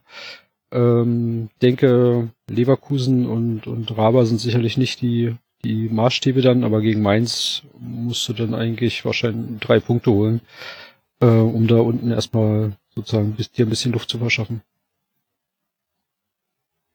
Drei Punkte wären da schon richtig viel. Erstmal nicht verlieren würde auch diesen zwei Punkte Vorsprung für den FC zementieren, für den es jetzt eben wie gerade angesprochen weitergeht. Für Wolfsburg, die ja in der Tabelle super dastehen. Das habe ich mir natürlich auch auf Twitter heute angehört. Die auf Tabellenplatz 5 liegen mit 18 äh, Punkten, vier Siege, sechs Unentschieden, damit ein Punkt hinter Borussia Dortmund und zwei Punkte vor dem ersten FC Union Berlin.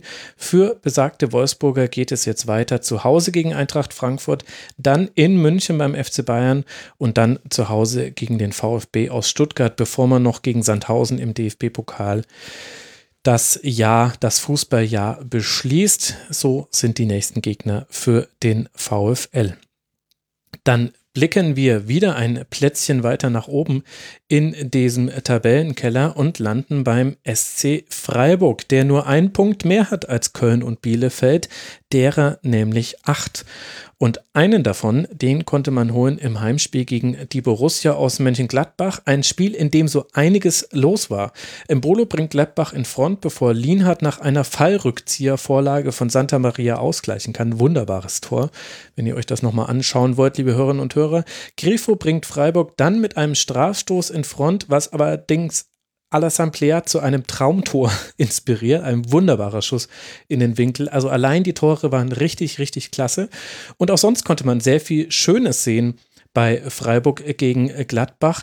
Auch viel Schönes von den Freiburgern, wenn man ehrlich ist, sogar mehr Schönes von den Freiburgern als von den Gladbachern, denn die hatten so einige Chancen, wenn auch Hermann kurz vor Schluss die mögliche Entscheidung noch liegen lässt. Das gehört zu diesem Spiel mit dazu. Was dann ja irgendwie die berühmte Frage aufwirft, äh, Kai. Natürlich ist der SC nicht zufrieden mit dieser Punkteteilung, aber würdest du aus deiner Sicht sagen, es war dann letztlich ein verdientes Unentschieden? Ja, angesichts dessen, dass du kannst auch noch das Spiel verlieren, kurz vor Schluss, wie du schon sagtest. Ich habe das Spiel im Real Life gesehen und habe mir so die Statistiken angeguckt und dachte so vorab und dachte so 22 zu 12 Torschüsse für Freiburg, 17 innerhalb des Strafraums, klingt alles nach Spektakel. Mhm. Und habe dann so die ersten 15 Minuten, wie gesagt, im Real Life geguckt und dachte, hm, Anfang, also davon ist noch nicht viel zu sehen. Also da war sehr viel Mittelfeldpressing, da waren viele Zweikämpfe, auch einige Ballverluste durch, durch Pressing. Freiburg war sehr kompakt, hat das Zentrum dicht gemacht, hat typisch Freiburg gut verschoben, gepresst, hat dann auch versucht mit langen Bällen, äh, wenn es die Möglichkeit gab, sofort umzuschalten. Ähm, und allein Höhler muss ja schon in der 15. Minute da das 1-0 machen, wo er allein vom Tor erst, glaube ich, gegen die Latte und der Nachschuss prallt dann, oder. Genau, Pfosten und der Nachschuss macht er. Genau.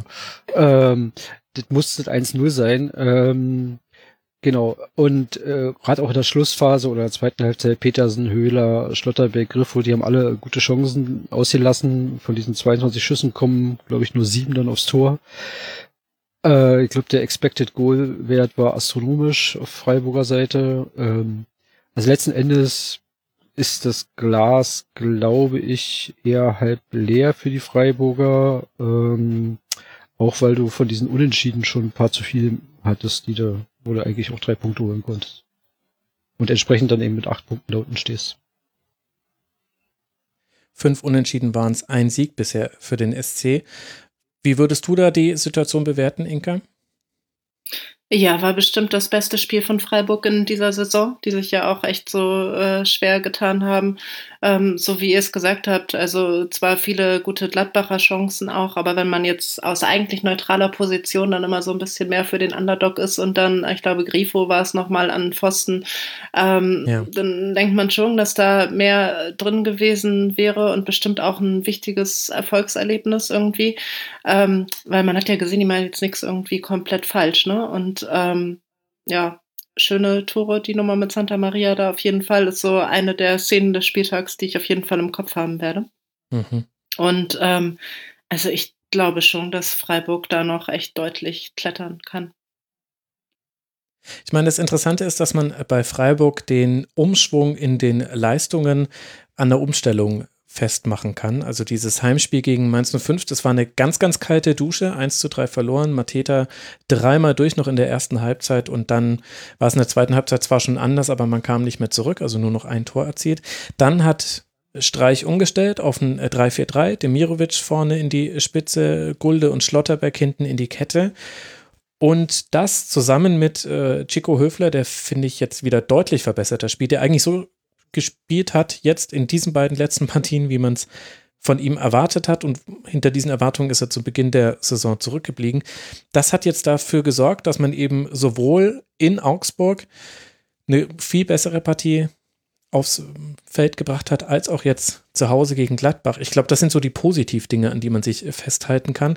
Und ich glaube, wenn ich mir die Mannschaften da unten angucke, dann gibt es vielleicht zwei Spieler, die gerade in einer richtig guten Form sind und quasi so in einer so guten Form, dass sie auch ihr Team damit tragen können. Und das sind eben einmal Dorn bei Bielefeld und dann finde ich Vincenzo Griffo bei Freiburg, den habe ich noch nie besser gesehen. Und wie der manchmal im Halbraum einfach durchgelaufen ist und allein dadurch alles in Probleme gebracht hat bei Gladbach, fand ich phänomenal. Ja, also das habe ich mir auch notiert, starkes Spiel von ihm, auch jenseits seiner großen Chance, die er da um die 30. rum hat, wo Sommer stark pariert. Also wirklich, ja, Aktivposten und wahrscheinlich irgendwie gerade in der Form seines Lebens gefühlt. Ja, und dann haben wir noch die Gladbacher, die ja jetzt mit diesem Punkt den Anschluss halten können an die internationalen Plätze unter der Woche. Zu Hause gegen Inter 2 zu 3 verloren. Sehr unglücklich, vor allem weil das 3 zu 3 erzielt wurde und man darüber streiten kann, ob äh, es da eine Abseitsposition äh, gab von Jetzt weiß ich gerade gar nicht, ob es Tyram oder Embolo war. Nein, das war Embolo, weil Tyram hätte ja das äh, dritte Tor gemacht gegen Inter jetzt kommt man zurück äh, mit diesem Freiburger Spiel, wo man auf der einen Seite Glück hat, die zwei Pfostentreffer von Freiburg haben wir angesprochen und auch das Chancenübergewicht.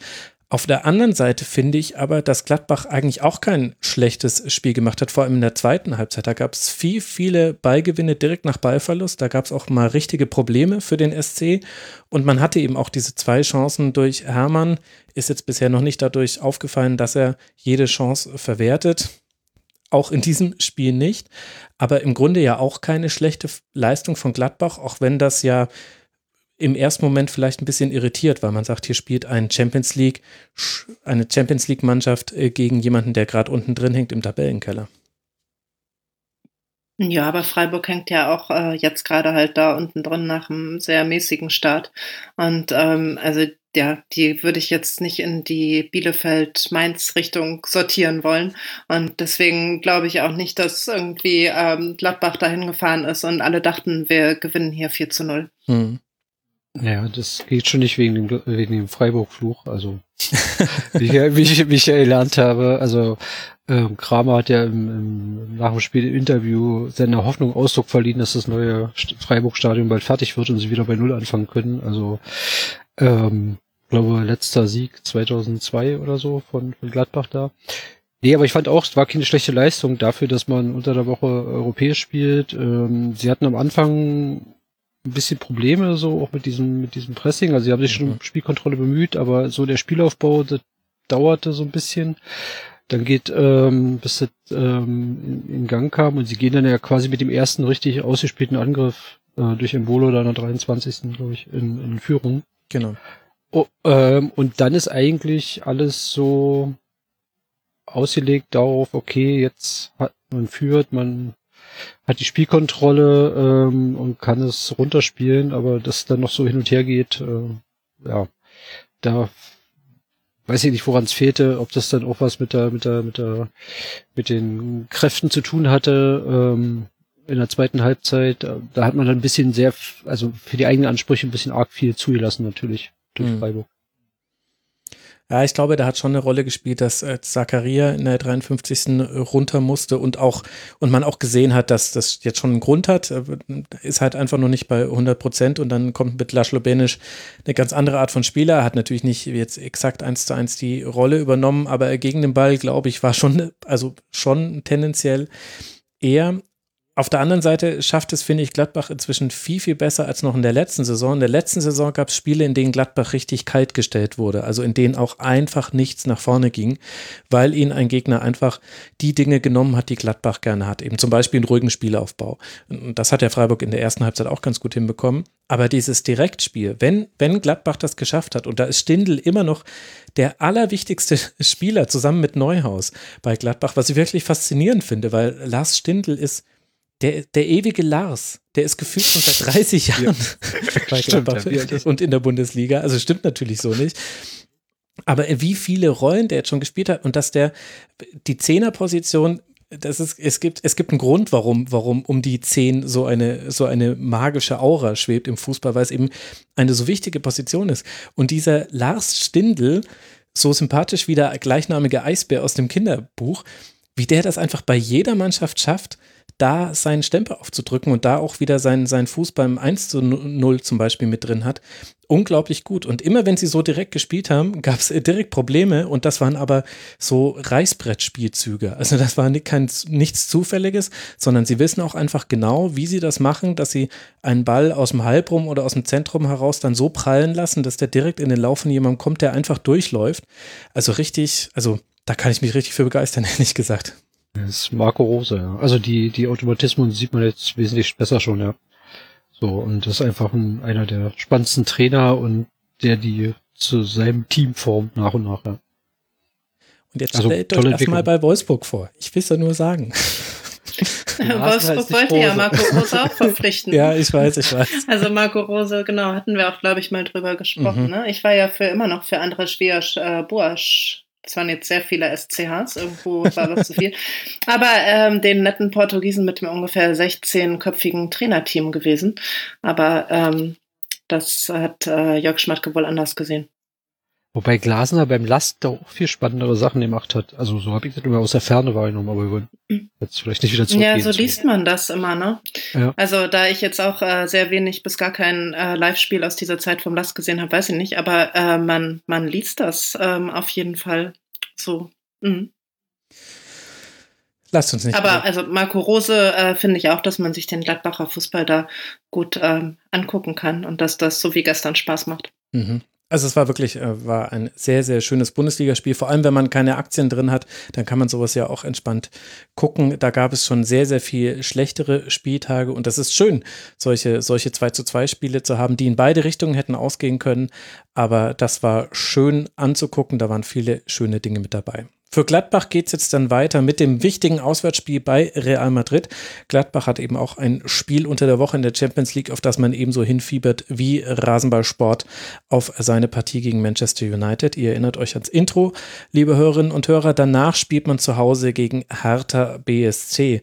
Und für den SC aus Freiburg geht es weiter. Die Füchsinnen und Füchse unter euch Hörern haben es sich gemerkt. Zu Hause gegen Bielefeld, bevor man nach Schalke reist und dann seinerseits zu Hause gegen Hertha BSC spielt. Vor allem diese nächste Partie gegen Bielefeld könnte eine wichtige Richtungsweisung sein für den SC. Es ist irgendwie spät heute. Der SC mit acht Punkten, ein Punkt vor Bielefeld, aktuell in der Tabelle auf Platz 14. Und dann liegt auf Platz 13 aktuell noch die TSG aus Hoffenheim. Deren Spiel besprechen wir aber nicht, weil es ein Montagsspiel ist. Zu Hause gegen den FC Augsburg wird Hoffenheim spielen. Deswegen springen wir zu Platz 12 und da grüßt uns, ich habe es vorhin schon einmal kurz geteased, Werder Bremen. Die hatten ein Heimspiel gegen den VfB aus Stuttgart und das ging verloren aus Bremer Sicht, denn der VfB gewinnt nach zwei Toren von Silas mit 2 zu 1. Selke kann in der Nachspielzeit noch treffen, aber mehr gelingt Werder nicht. Das 1 zu 0 für Stuttgart fällt nach einem Strafstoß und danach vor allem tat sich Werder schwer, Chancen herauszuspielen. Inka, wie wäre so deine äh, Zusammenfassung, wenn du diese Leistung aus diesem Spiel nimmst von Werder Bremen, stimmst du Florian Kofeld zu, wenn er sagt, da müssen wir jetzt richtig aufpassen, jetzt, jetzt geht es quasi wieder Blick nur nach unten, jetzt wird es ganz brandgefährlich? Nein, da steht jetzt irgendwie über allem diese Szene, die dann zum äh, 2 zu 0 für Stuttgart geführt hat, dieses Missverständnis von Toprak und Pavlenka. Das ist natürlich irgendwie Slapstick-Comedy, weiß ich nicht. Also ja, äh, relativ Tragikomödie. bitter. Ähm, äh, ja, genau. Da gab's ja dann auch noch ähm, Diskussionen um äh, die Art, wie Silas dann das Tor geschossen hat. Ähm, der hat sich sehr, sehr viel Zeit gelassen. Also er wusste schon, dass ihn keiner mehr einholen wird. Ich glaube, dass der allerdings am Anfang wirklich gar nicht gedacht hat, dass das Spiel nicht abgepfiffen ist. Weil ja wirklich die Bremer stehen geblieben sind. Also Pavlenka und Toprak haben sich ja unterhalten. Es hat ja auch keiner mehr irgendeinen Versuch gemacht. Der wäre auch aussichtslos gewesen, aber man hätte ja mal irgendwie zu so einer Proforma-Grätsche noch ansetzen können. Und das hat halt keiner gemacht. Und so wie der Silas sich umgeguckt hat, glaube ich, dass er erst wirklich dachte, ey, ich bin hier irgendwie falsch ähm, und deswegen so langsam gespielt hat. Dann allerdings hat er es realisiert und dann hätte er den Ball auch ein bisschen ähm, ja, druckvoller über die Torlinie schießen können. Und äh, also die letzten fünf Sekunden dieser Aktion fand ich dann relativ überflüssig. Und ja, bei Werder ähm, hatte man ja eigentlich jetzt zumindest bis es dann in Wolfsburg fünf Tore gab, das Gefühl, dass die Abwehr sich so stabilisiert hatte, ne? Also wenn man das so mit den letzten Jahren auch verglichen hat. Mhm. Und dass das doch irgendwie passen könnte. Der Toprak hatte eigentlich auch ganz gut gespielt. Dann in Wolfsburg das Spiel mit den fünf Toren, klar, aber zwei davon gab es auch nur, weil man eigentlich versucht hat, selber noch zu gewinnen. Und deswegen fand ich das jetzt gar nicht so dramatisch. Aber wenn man dann so eine Deppenaktion da heute an den Tag legt, dann ähm, ist das natürlich ein bisschen doof. Ähm, sie haben schon elf Punkte immer noch.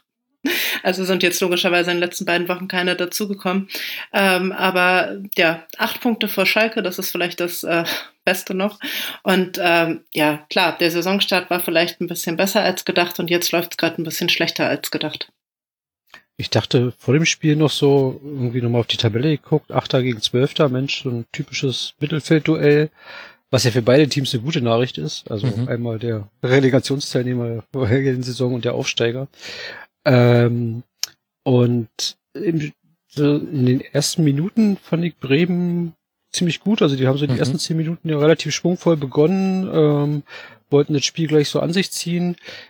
Osako da nach fünf Minuten, wo er sich nach dieser Balleroberung so schön aufdreht und dann aber diese, den Ball über den Winkel ballert, äh, ja, da wäre weniger auf jeden Fall mehr gewesen. Ähm, und Stuttgart hat ein bisschen gebraucht, fand ich, um in dieses Spiel so reinzukommen. Erst so nach einer Viertelstunde, so die ersten Abschlüsse Silas und Sosa. Ähm, hat man bei, also insgesamt fand ich, Bremen hatte die, äh, Stuttgart hatte die doch reifere Spielanlage, also irgendwie das Passspiel war besser, die Positionsbesetzung, so der Spielvortrag, wie die das Mittelfeld kombiniert sind. Die haben dann auch in der zweiten Halbzeit irgendwie alles mehr oder weniger souverän wegverteidigt, weil Bremen da auch ohne Rashica und ohne Füllkrug irgendwie nicht so richtig viel eingefallen ist. Ähm, also ich fand Osako ein bisschen unglücklich, auch Chong, der auch den Elfmeter verursacht mhm. im eigenen Strafraum, äh, irgendwie engagiert, aber glücklos sozusagen. Und das einzige Manko bei Stuttgart eigentlich, dass sie nicht schon vorher zumachen, weil sie haben so ein paar Umschaltsituationen gehabt, die oh, ja. vor, vor, vor dieser turbulenten Nachspielzeit, die sie eben nicht richtig ausspielen, nicht konsequent. Ähm, genau, aber insgesamt für Stuttgart natürlich, also A, mal wieder ein Dreier jetzt, ähm, und aber eine Bestätigung ihrer bisher, also ihres wirklich sehr guten Auftritts in der Bundesliga. Ja, mit, also ohne Rashica und ohne Füllkrug für längere Zeit. Ich glaube, Rashica irgendwie bis Ende Januar, Füllkrug bis ähm, Ende des Jahres. Ähm, ist es, glaube ich, auch auf jeden Fall ganz schwer. Also Rashica war jetzt nicht in der Form vergangener Zeiten, aber äh, kann natürlich auch ein wichtiger Spieler sein. Und ähm, Füllkrug hatte ja schon einige gute Partien. Ja, und ich finde, man hat äh, schon einen Unterschied gemacht, als dann äh, Woltemade reinkam und auf dem rechten Flügel gespielt hat. Da, gab es dann zum ersten Mal auch mal so ein paar Aktionen, wo ein 1 gegen 1 äh, gut aufgelöst wurde. Also da hatte Sosa einige Probleme defensiv, dafür hat offensiv Sosa ein wahnsinniges Spiel gemacht. Also was der auch für, für Sprints angezogen hat, äh, die Seite hinüber. Also da hatte er mit Gebre Selassie, also Gebre Selassie hatte seine Probleme, muss man sozusagen mit Sosa. Aber ich fand, dass man da ge deutlich gemerkt hat, was sich verändert hat, als Woltemade und Selke reinkamen eben was eben diese ganze Körperlichkeit im Strafraum angeht. Und das ist halt auf der einen Seite immer noch ein Problem von Werder und auf der anderen Seite aber auch eine Stärke von, vom VfB. Also da sind so ein bisschen zwei, zwei Extreme aufeinander gekommen, die so sehr gut ineinander greifen und dann sich so gegenseitig ausnivellieren. Äh, Werder hat halt immer noch Probleme gegen einen Gegner, der in der eigenen Hälfte steht, Chancen herauszuspielen, die nicht irgendwie über Flanken kommen und die Flanken kommen sehr oft aus vollem Lauf und ohne den Kopf hochzunehmen und ja, so ist dann zwar der Anschlusstreffer gefallen, aber das war auch nicht ganz so konsequent verteidigt, könnte man sagen, vom VfB. Und der VfB seinerseits hat eine für einen Aufsteiger wirklich beachtliche Strafraumverteidigung, finde ich. Mit Mavropanos, da musste dann runter, gelb-rot gefährdet, Anton und Kempf, die hatten auch jeweils so mal ihre ein, zwei Aussetzer mit dabei, gerade wenn es dann darum ging, von hinten das, von hinten aufzubauen. Aber wenn die tief stehen können, dann fühlen die sich relativ wohl und haben dann auch eine Ruhe beim Wegverteidigen, die fast schon die fast schon aggressiv macht aus Werderaner Sicht. Also wie, also Werder, Werder hat ja sehr schön hochgepresst. Und vor allem in der ersten Viertelstunde hat es auch den VfB wirklich vor Probleme gestellt und das hat Werder sehr, sehr gut gemacht. Und dann eigentlich nicht beginnend mit, mit dem Strafstoß, sondern schon ein bisschen vorher hat sich aber Stuttgart immer wieder daraus freigespielt und sobald Stuttgart über die erste Pressinglinie weg ist, dann hatte wiederum Werder seine Probleme, weil dann Stuttgart echt ganz gute Optionen hatte, auch ganz gute Passoptionen. Also Castro zum Beispiel, wie gut der anspielbar ist, das ist echt erstaunlich. Also und, und Mangala und Endo, die sind halt, also nicht nur, dass die einen Pass spielen können, Mangala nimmt sich halt auch mal den Ball und dribbelt einfach übers Zentrum los, was eigentlich in der ersten Liga kaum noch so jemand so macht. Das ist äh, sehr erfrischend zu sehen. Und und dann aber als, äh, als Stuttgart dann in diesem Spiel so drin war und auch mit 1 zu 0 führte, dann hatten die eine Bierruhe am Ball, obwohl, obwohl sie auch immer wieder Fehler gemacht haben. Das, also ich glaube, da wäre ich ausgeflippt flippt als Bremer, die, die eben immer noch mit diesem, mit diesem Schatten der letzten Saison ja auch in dieser Saison spielen, auch wenn natürlich vieles besser läuft, aber trotzdem haben die das ja alles noch im Kopf und die wissen, wie, wie die sich abgemüht haben im letzten Jahr. Und dann kommt da Stuttgart und kombiniert sich zum Teil mit Hackentricks aus dem eigenen Strafraum raus und wird dafür nicht mal bestraft, sondern macht es auch noch gut und kommt damit auch noch ständig in Konter. Ey, wie oft man da einen 3 gegen 3 Konter gesehen hat und wie schlecht die der Stuttgart ausgespielt hat. Also unglaublich. Also das, äh, also ich habe viel mit dem Kopf geschüttelt, aber, aber so, ähm, also es war jetzt nicht ein, es war ein sehr schönes Spiel zum Angucken, muss ich sagen, aber eigentlich unglaublich, was da passiert ist in Bremen, wenn man sich einfach mal vor Augen führt, woher beide Mannschaften kommen. Also dieses Selbstverständnis, also gerade auch auswärts, gut, auswärts ist aktuell nicht so der Faktor, der Unterschied. Auswärts noch ungeschlagen, der VfB. Äh, nivelliert sich so ein bisschen bei, durch Geisterspiele, klar, aber man reist da ähm, hin und spielt es nach dieser Anfangsviertelstunde, nach dieser ersten Bremer, Bremer Druckphase relativ routiniert runter. Ähm, und du hattest immer das Gefühl, die wissen genau, was sie tun und ähm, sind in der Lage zu reagieren. So mal ein bisschen tiefer, mal ein bisschen höher. Also das war schon eine alles in allem, bis auf die Ausspielen der Umschaltsituation, eine sehr überzeugende Vorstellung. Ja, und dann hast du noch so Spieler dabei, die, die im Kleinen Dinge gut machen. Also natürlich, also, also so ein sehr, sehr plakativ sieht man das bei Silas und bei Kulibali, weil die aber halt auch öfter mal Aktionen mit dabei haben, wo sie mal noch das Dribbling zu viel gehen oder den Schuss ein bisschen zu früh nehmen. Aber ich fand zum Beispiel Kalajdzic wirklich äh, interessant, wie oft er mit dem ersten Kontakt geschafft hat, aus einer geschlossenen in eine offene Körperhaltung zu kommen, entweder diagonal oder einmal hat er sogar geschafft, mit einem Kontakt direkt aufzudrehen und er wurde mit dem Rücken angespielt. Also da kann man natürlich auch auf Werder-Seite sagen, den müsst ihr ein bisschen, bisschen anders verteidigen. Das möchte man so nicht sehen. Aber da, da, also Stuttgart hat so viele gute Einzelaktionen mit dabei. Da klappt immer noch ganz viel nicht. Sosa ist das perfekte Beispiel, also den habe ich gelobt, aber wenn man sich zum Beispiel die Effizienz seiner Flanken anguckt, da kommen logischerweise mir ja sowieso Tränen. Also waren wieder zehn Flanken, zwei davon kamen an. Das ist, das ist Sosa, also so läuft das einfach beim VfB. Aber er hat halt auch ständig diese, diese Duelle, die er gewinnt. Und diese, diese kleinen Dinge, die Stuttgart gut macht, auch Endo, wie oft der, wie oft der einfach diesen, der spielt immer so halbriskante Pässe. Der, ganz selten auch mal einen zu riskanten Pass, das haben wir jetzt auch schon ein paar Mal gesehen, aber der nimmt schon immer wieder so ein Risiko und denkt sich, denkt sich gar nichts. Also der, der visiert halt immer erstmal das Zentrum an und nur wenn das dicht ist, dann spielt er nach außen. Und das finde ich, ja, das ist super, das ist ein sehr fruchtbarer Fußball.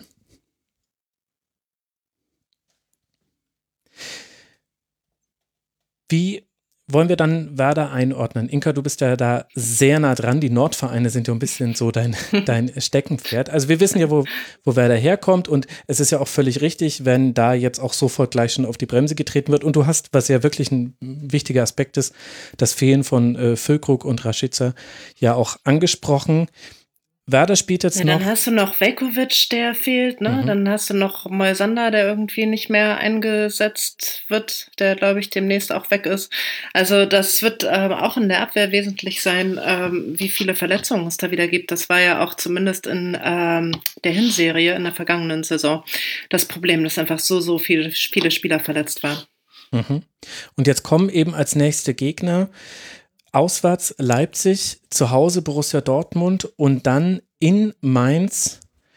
Das ist dann das vorletzte Spiel vor Weihnachten. Man reist dann noch nach Hannover 96 im DFB-Pokal, aber eben zwei aus dem obersten Regal, wo allerdings Werder auch ganz gut seinen reaktiven Fußball spielen kann. Da hat man ja gegen Bayern schon sehr gut gesehen, was Werder da kann.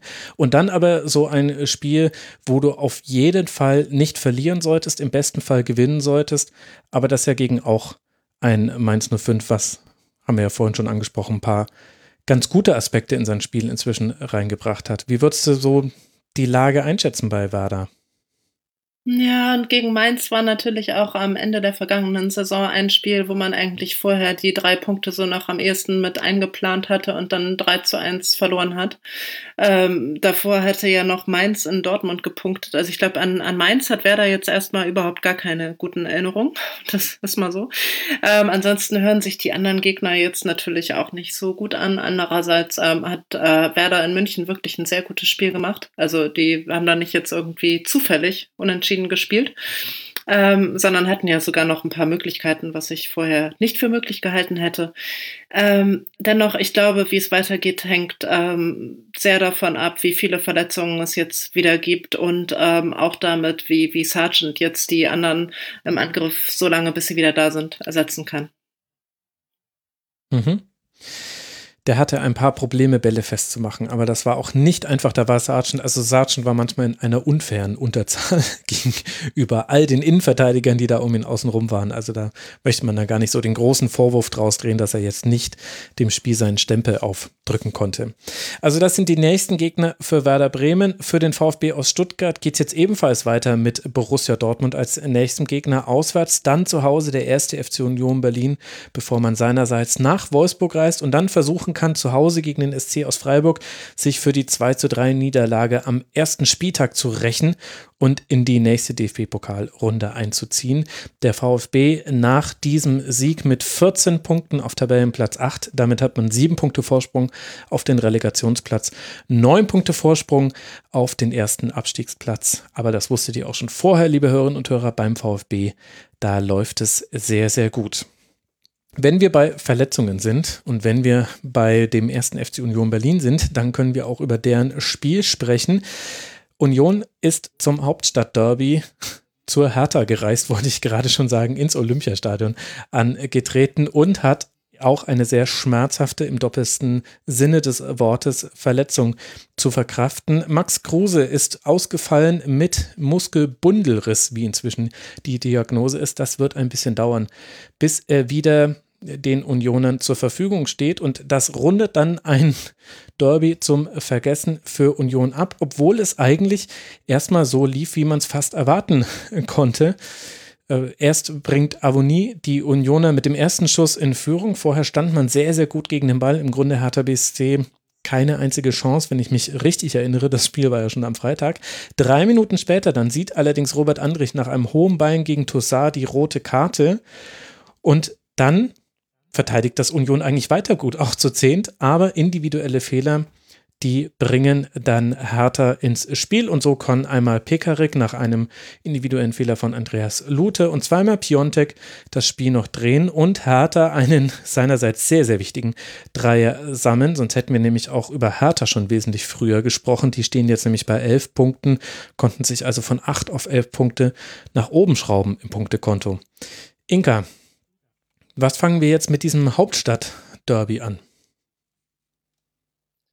Ich finde, es hat relativ lange gedauert, bis Hertha festgestellt hat, dass sie wirklich in Überzahl spielen. Also es sah erst nach dem Platzverweis sah das Spiel gar nicht irgendwie danach aus. Äh, ja, klar, dann fielen die Tore, womit man dann eigentlich auch fast gerechnet hatte. Und ähm, ich glaube auch, ähm, sonst wäre da sehr viel in Frage gestellt worden. Und jetzt haben sie erstmal ein bisschen Ruhe in ähm, Berlin. Ich könnte mir aber vorstellen, dass ähm, bei 11 gegen 11 das nicht so erfolgreich gelaufen wäre.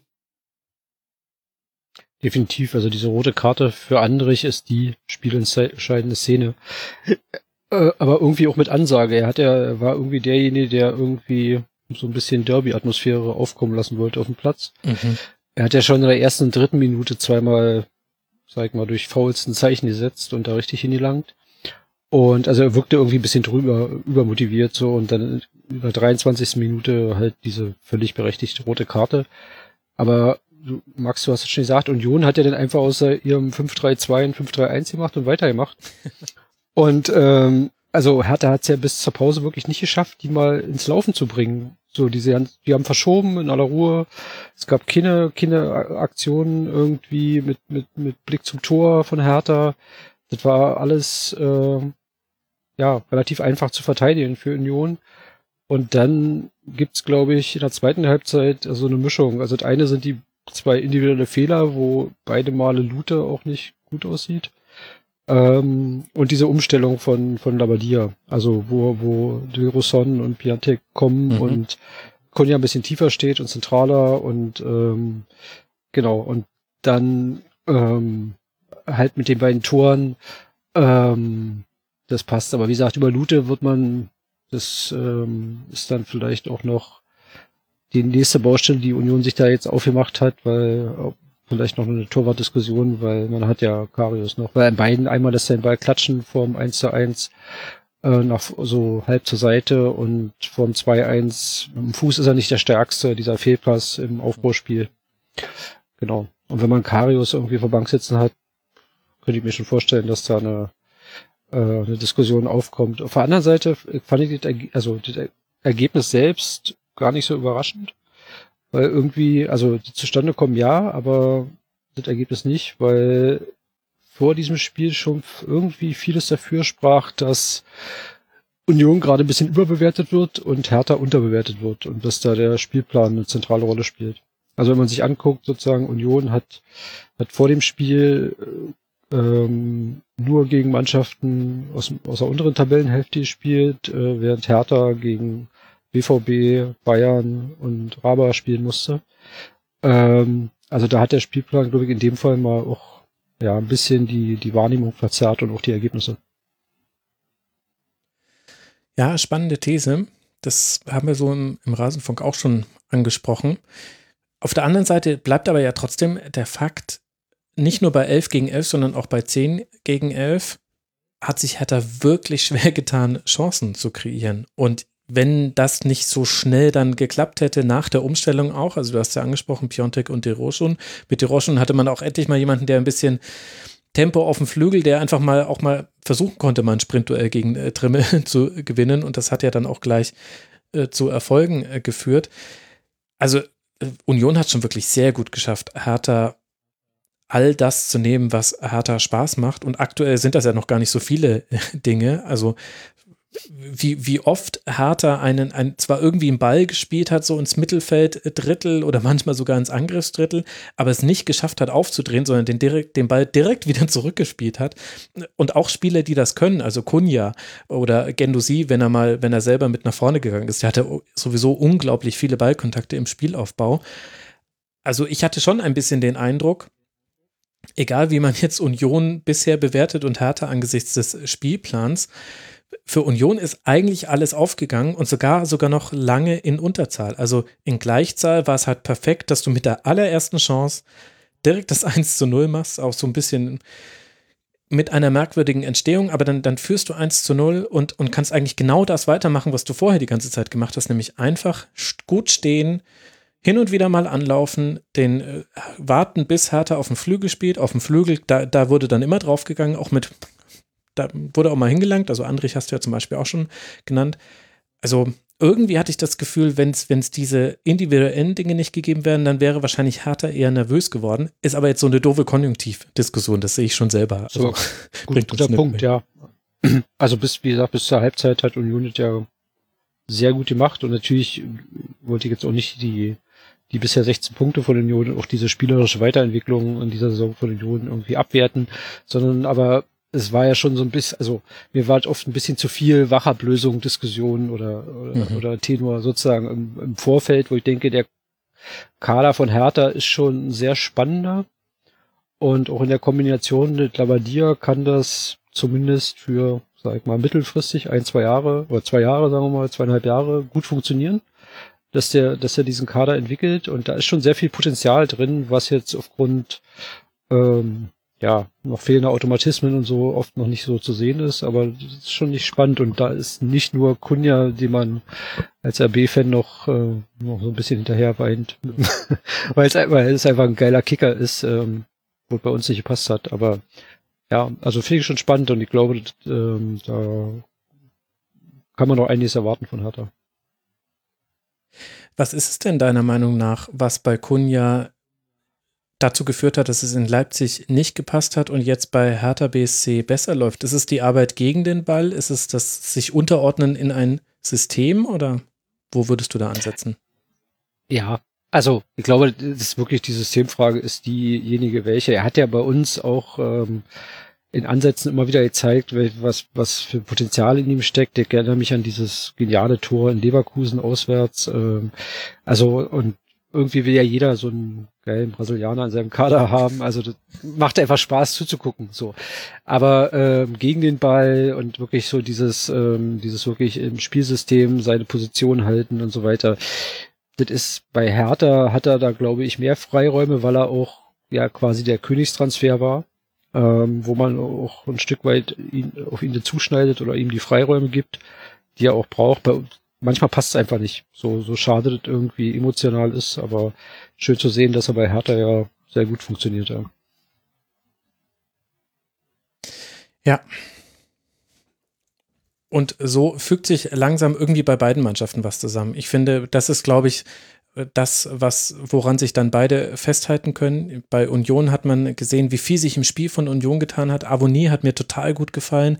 Max Kruse auch, also auch als er dann zurückgerückt war in diesem, also er war ja dann eine der drei im 5-3-1. Genau. Das, das hat wirklich gut funktioniert, auch gegen den Ball. Umso schmerzhafter, eben, dass er jetzt länger ausfallen wird. Und auf der anderen Seite hast, siehst du aber bei Hertha schon auch eine langsame Entwicklung. Also eben die Rolle von Gendusi, damit ist stark ein bisschen entlastet im Spielaufbau. Das tut ihm meiner Meinung nach sehr gut. Du hast äh, Piontek hat jetzt äh, getroffen, vielleicht bewirkt das jetzt auch was, einfach, dass da jetzt mal Tore gefallen sind. Du hast aber auch einen deutlichen Unterschied überhaupt zu Lüke Bacchio gemerkt, einfach in der Art und Weise, wie er Knoche, Friedrich und Reyerson beschäftigt hat auf Seiten von Union Berlin. Also es ist so ein, eins dieser klassischen Bundesligaspiele, wo du jenseits vom Ergebnis sagen kannst, für beide Mannschaften gibt es viele positive Erkenntnisse, die man mitnehmen kann. Und am Ende entscheidet ja dann ein 34. der Saison nicht immer gleich über Wohl und Wehe, sondern ist ja nur ein kleines Mosaiksteinchen. Inka, gibt es noch was, was du noch ergänzen wolltest? Nee, ich glaube, Max Kruse hat einen Muskelbündelriss. Das ist jetzt natürlich dann echt ärgerlich, mhm. ähm, weil das ähm, ja einer auf jeden Fall, wenn man sich die, die Scorerpunkte anschaut, einer der besten Transfers äh, war in diesem Sommer in der Liga. Und ähm, wenn der jetzt erstmal ausfällt, ähm, weiß ich nicht ähm, genau, ob das so gut aufgefangen werden kann. Vor allem jetzt kommen die Spieler gegen Bayern, gegen Stuttgart, gegen BVB. Mhm. Und Max Kruse war schon so eine völlige Feel-Good-Story. Also der, das passte einfach perfekt ähm, auf und neben den Platz bisher. Äh, insofern ist es schon ein ziemlich harter Schlag ins Kontor. Ja. ja, du hast die nächsten Gegner angesprochen, Bayern und Dortmund äh, zu Hause und auswärts in äh, Stuttgart.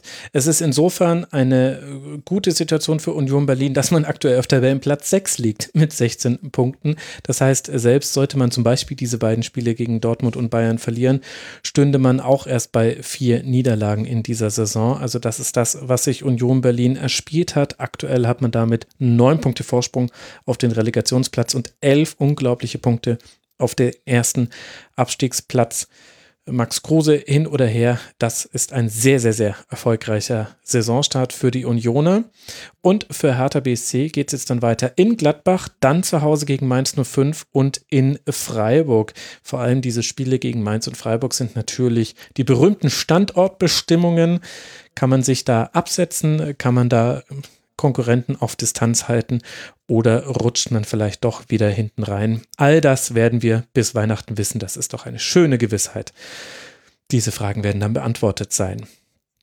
Und damit sind wir jetzt dann so langsam aus dem Tabellenkeller draußen und können den Blick nach oben richten. Wir rasen auf unseren Raber-Schwerpunkt zu.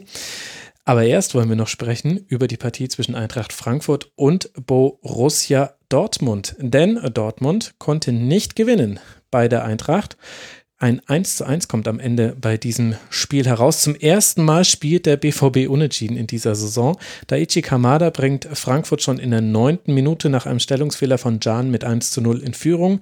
Giovanni Reina kann in der 56. Minute mit einem wirklich wunderbaren Schuss ausgleichen. Also natürlich nicht aus Sicht der SGE, aber für neutrale Beobachterinnen und Beobachter. Aber mehr gelingt Dortmund auch in einer deutlich besseren zweiten Hälfte nicht mehr. Wo sich die Frage stellt, Kai, wo liegen denn deiner Meinung nach die Gründe für diesen Spielverlauf? Müssen wir da jetzt wieder ganz alte Dortmunder Debatten aufwärmen oder müssen wir über Verletzte sprechen? Wo würdest du da ansetzen? Ach ja, diese Dortmunder Debatten um Mentalität und ja. Hm. Ähm, das ist aber trotzdem eine berechtigte Frage, weil sie taucht immer wieder auf. Ähm, klar, Holland hat gefehlt, ähm, aber gerade so der Anfang, ähm, also der BVB hatte so ein paar Standards so, aber ansonsten war das ein sehr munterer Beginn, auch durch Freiburg, äh, durch, durch Frankfurt. Ähm, und ich fand, der, die haben es dem BVB wirklich schwer gemacht, so im Spielaufbau. Da wurde dann auch öfter mal der lange Ball ausgepackt. Ähm, ich habe mir notiert, Frankfurt mit 18 abgefangenen Bällen in der ersten Halbzeit, der BVB 4, mhm. hat sicherlich auch ein Stück weit damit zu tun, dass da die zweikampfstärkste Mannschaft der Bundesliga gegen eine der eher ja, Zweikampf, Zweikampfschwächeren ähm, Teams antritt. Ähm, Frankfurt hatte ja auch noch einiges an, an Umschaltmomenten. Kann mich erinnern, kurz vor der Halbzeit so eine 3 gegen 3 Situation, wenn man die konsequent ausspielt, kann es da auch, auch 2 zu 0 stehen. Ähm, ja, bei, bei Dortmund frage ich mich, ähm, da gab es ja auch im, bei, bei, dir im Forum so ein paar Fragen dazu, was, äh, was, was den Kader betrifft wieder. Ähm, schwierig. Also ähm, irgendwie irgendwas passt da nicht so, also sind jetzt ein Punkt aus den, aus den vergangenen beiden Spielen gegen Köln und Frankfurt, das ist definitiv zu wenig. Mhm. Und es scheint wieder so zu sein, dass, also irgendwie ist Dortmund so diese, weiß ich nicht, diese natürliche Rolle des ersten Herausforderers und so in der Liga, wie man so noch in, unter Klo in den Kloppjahren hatte, wieder noch so ein Buzzword zusammen, äh, hatte so ein bisschen ver verloren gegangen. Ähm, der Kader ist toll, der ist spannend, da sind Wahnsinnstalente drin. Der Trainer ist für sich ein richtig guter, aber irgendwie hat man immer über die Saison verstreut dann wieder so eine, so eine Auftritte drin. Ähm, du hast ja schon gesagt, auch in der zweiten Halbzeit nach dem 1 zu 1, es kam ja nicht mehr viel von, von Dortmund offensiv.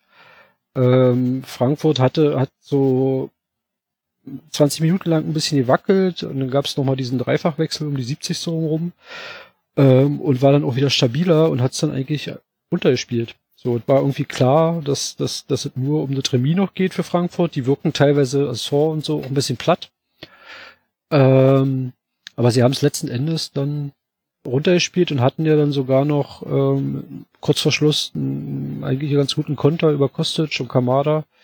Gerade die beiden auf ihrer Seite haben mir auch extrem gut gefallen. Ähm, wo dann einfach der Pass von Ilsanke auf Dost zu Uninau war. Mhm. Also mit, wenn alles richtig gut läuft, kann da Frankfurt auch mit drei Punkten ähm, sozusagen das Spiel beenden. Und das kann natürlich nicht der Anspruch des BVB sein, aber woran das liegt, das ist wahrscheinlich eine, eine äh, Kurzpass für sich oder Tribünengespräche. Mir, mir fällt bei Tribünengespräche.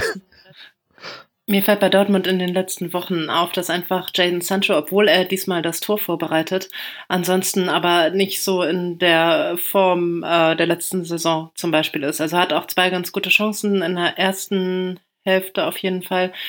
Und ähm, ja, aber da irgendwie auch dann nicht so, ja, es passt gerade irgendwie nicht so richtig. Ähm, gestern eingeschränkt noch wegen der Torvorbereitung, aber ansonsten ist er nicht mehr so der, der bestaunte, entscheidende Faktor da im Spiel. Ja, ich meine, er hatte zwei, drei ganz äh, gute Aktionen, auch einen Schuss, der relativ knapp vorbeigegangen ist, aber das stimmt natürlich. Auf der anderen Seite, also es ist ja, glaube ich, auch deshalb so schwer, über Borussia Dortmund zu sprechen, weil es immer die Frage ist, bewertest du den Einzelfall oder reden wir über das Muster?